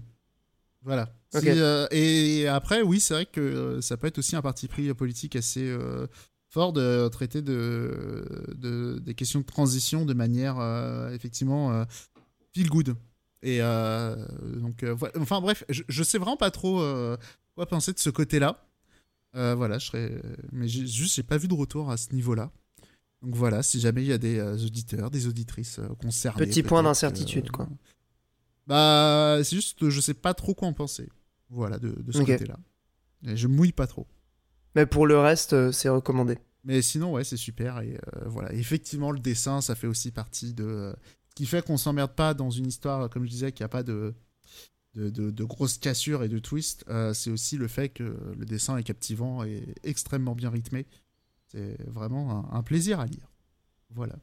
Eh ben merci euh, mon cher Monique euh, pour cette recommandation un petit peu originale. C'était pour rester dans la thématique Arte. Hein. Ouais, ouais, ouais, on reste bien dans la thématique Arte que, que Mikael, je pense, va, va casser allègrement, mais euh, c'est ça qu'on aime aussi, euh, puisque tu vas nous recommander euh, quelque chose que beaucoup de gens connaissent déjà, mais j'attends de voir un petit peu ce que tu vas nous en dire, mon cher Mikael, un oh, podcast. Je, vais rien en dire de bien original, mais étant donné que tu avais Seven Wonders, je me suis dit, c'est, c'est, c'est le podcast des grands classiques, donc ressortons Allez, c'est parti. classiques. Alors, est-ce qu'on n'est pas dans la thématique Arte? Parce que je vais vous parler d'un podcast qui a fait des dossiers passionnants sur la loi copie privée, sur les fonds vautours, sur la gestion légale de la mort numérique, sur la crypto-monnaie. Donc là, vous dites, ok, le mec est en train de nous balancer un podcast euh, économique légal pointu, mais non. Je vous recommande euh, quelque chose que vous connaissez peut-être puisqu'il s'agit d'un podcast euh, avec un gros succès, c'est l'apéro du Capitaine. Alors pour ceux qui ne connaissent pas, l'apéro du Captain, ça a donc plus de 10 piges et c'est un podcast absolument formidable euh, qui est composé de quatre personnes où tu vois se côtoyer euh, une chronique de fin où ils euh, vont balancer les infos et les actus les plus insolites euh, y compris avec une sous-rubrique spéciale où il s'agit de gens qui se mettent involontairement des choses dans le cul. Euh, c'est un podcast qui normalement est un podcast high-tech où tu as des news périmées au départ mais qui sont toujours intéressantes. Par exemple, dernièrement, je réécoutais des vieux podcasts sur euh, la période du confinement et autant, évidemment, les news sont périmées, mais ben, j'ai appris là-bas et je l'avais pas appris ailleurs que Amazon pour rester euh, dans, dans la bienveillance autour de cette société, a profité que pas mal de compagnies aériennes étaient dans la merde pour acheter des avions à prix cassé et pour se faire leur propre flotte de fret. Et euh, l'apéro du capitaine, c'est également bah, des gros dossiers qui sont très variés. Ils vont avoir des invités, donc euh, ils ont fait ils ont fait un énorme dossier sur le vin naturel et sur comment il se cultive, ce qui donnait également un une bonne photographie de l'état de, euh, on peut même dire l'agriculture au sens large en France. Ils ont eu des invités euh, qui ont déjà parlé du métier de conducteur de bus, euh, de la sécurité dans les centrales nucléaires, du monde du cinéma pour adultes. Donc c'est des choses qui sont extrêmement variées et le tout avec une expertise parfois juridique, économique. où j'ai réécouté par exemple le podcast sur l'affaire de Games GameStop, GameStop, j'ai plus le nom de la société. GameStop. GameStop, voilà, où euh, ben, il y avait eu euh, quelques petites dingueries en bourse et pendant deux heures, ils vont t'expliquer bah, comment tu peux euh, spéculer à la baisse sur une action, qu'est-ce que la fongibilité d'une chose et plus particulièrement d'une action, et ils vont vraiment te faire des développements économiques qui sont géniaux entre deux blagues de cul et deux verres un peu trop arrosés où t'entends que parfois ils auraient mieux fait d'y aller doucement sur la bouteille. Donc c'est un podcast où il y a vraiment à boire et à manger. Il y a des choses extraordinaires. Vous pouvez beaucoup apprendre en termes de culture générale et en même temps vous pouvez entendre les trucs les plus cons du monde. Mais ça peut bien vous faire marrer. Donc l'apéro du Capitaine, un podcast qui existe depuis plus de dix ans. Et truc que j'adore également, euh, ils ont euh, ils ont leur équivalent du, du, du Patreon, mais euh, où euh, c'est leur petit truc à eux, c'est les VIC, les Very Important Connards. Et ils en jouent justement sur le côté on va quémander de la thune et c'est hyper drôle. Donc euh, je ne saurais que recommander l'apéro du Capitaine. Expertise, humour, parfois douteux, faut bien le reconnaître, et des dossiers absolument géniaux. Ben super, c'est je pense que beaucoup de gens euh, attendent justement Ah, de j'ai- j'ai des, des recos euh, podcast Ah oui. dans, dans ce podcast. J'arrive, je ressors les dos. T'avais pas été invité là-bas il y a longtemps? Qui, moi? Ouais. Ah non, pas du tout. Ah ouais? Ok. Mais attends, mais tu confonds avec autre chose là, non euh? Peut-être. Ah, ou tu C'est confonds quoi avec quelqu'un d'autre, mais pour le coup, non, non. euh, en tant qu'auditeur de ce podcast depuis des années, je sais que je zappe beaucoup de choses, mais ça, je l'aurais pas zappé. Non, mais Ouais, juste, j'imagine. Je me suis genre fabriqué un souvenir de je sais pas quoi. ouais, c'est drôle, il me semblait. Ok. Comme quoi la mémoire. hein. Ouais, comme quoi. Non, mais sur, sur euh, l'apéro du Capitaine, euh, je pense que c'est cool de, de recommander des podcasts. À l'avenir, j'essaierai de le faire aussi parce que je, moi, pour le coup, j'ai vraiment, j'écoute énormément de podcasts depuis, euh, depuis quand même un, Bah, peu, déjà, on peut un peu plus de deux ans. On de la te raconte sur Europe 1. Ah là là, non, mais vraiment, je pense qu'il y a des podcasts géniaux que j'écoute en plus souvent. Celui-là, j'avoue que je l'ai pas écouté depuis des années. Bon, après, Et, euh, il faut être prêt à écouter un podcast de 3-4 heures, quoi. Enfin, Ah non, mais moi, J'exagère pas, peut-être hein. un peu, mais euh, disons Pour que le coup, un... euh, ça me gêne pas du tout. hein. On a prévu les, euh, les jeux pour, hein, de toute façon. Bah c'est ça, c'est que ouais, j'ai une pratique euh, qui, qui à la fois en jeu vidéo, mais aussi en cuisine et tout du podcast, qui fait que je peux très bien écouter des podcasts de 4 heures sans problème. Et j'ai pas écouté depuis des années, et ça m'a vraiment hypé. euh, Enfin, ça m'a redonné envie d'écouter du coup. euh. Non, mais genre, que tu nous en. Billion, typiquement, ça a l'air d'être le jeu à podcast typique, quoi. Eh ben, Ouais. euh, étrangement, je vous parle d'un podcast en recommandation culturelle en même temps que je vous parle du jeu. Vous aurez compris qu'il y a un petit lien de corrélation, quoi. Ah bah Tout oui. à fait. Je, crois que là, euh, les auditeurs ne, s'y sont pas trompés. Euh, bah en tout cas, merci euh, mon cher Mikael, merci mon cher Monique. Avant de, se quitter, je pense qu'il faut quand même remercier nos amis patriotes et citer notamment Guillaume Sonnet qui est toujours fidèle au poste et qu'on salue, Kevin Deveza, Massimo Bartolone, Neozetar et Punished Snail. Euh, merci pour votre euh, soutien sur Patreon. Et euh, bah, sur ces belles considérations, je pense qu'on va pouvoir approcher tout doucement de la conclusion. Si ce n'est la, la, la faire, carrément. Donc, euh, bah, pour Ouais. cet épisode Là, on un a petit trop peu de- faim, il faut terminer, je crois. Ouais, c'est ça, moi je commence à mourir de faim. Et là, je crois qu'on va même entendre des bruits de gargouillis euh, sur, euh, sur mon enregistrement. Euh, bah ouais, ouais, ouais, bah c'est- bien le problème d'enregistrer euh, avant, avant le repas du soir. Ouais, là, j'ai Euh, faim et j'ai plus d'eau. En train de. Ouais, moi non plus, mon verre est, est vide. Euh, bah voilà, bah je pense que de toute façon, on a fait le tour de, la question euh, pour cet épisode. Un épisode donc qui euh, bah, est un épisode, comme on l'a dit, qui était pas forcément, euh, on va dire, très très très fourni, quoique finalement on avait quand même pas mal de jeux. On se donne rendez-vous pour le mois de septembre avec bah, les sorties de la rentrée. Et je pense que là, on aura, on aura pas mal de trucs aussi à vous partager et de chroniques à vous faire. Sur ces belles paroles, je vous dis à bientôt. On se retrouve au mois de septembre. Prenez soin de vous, jouez bien, des bisous, à bientôt. Salut.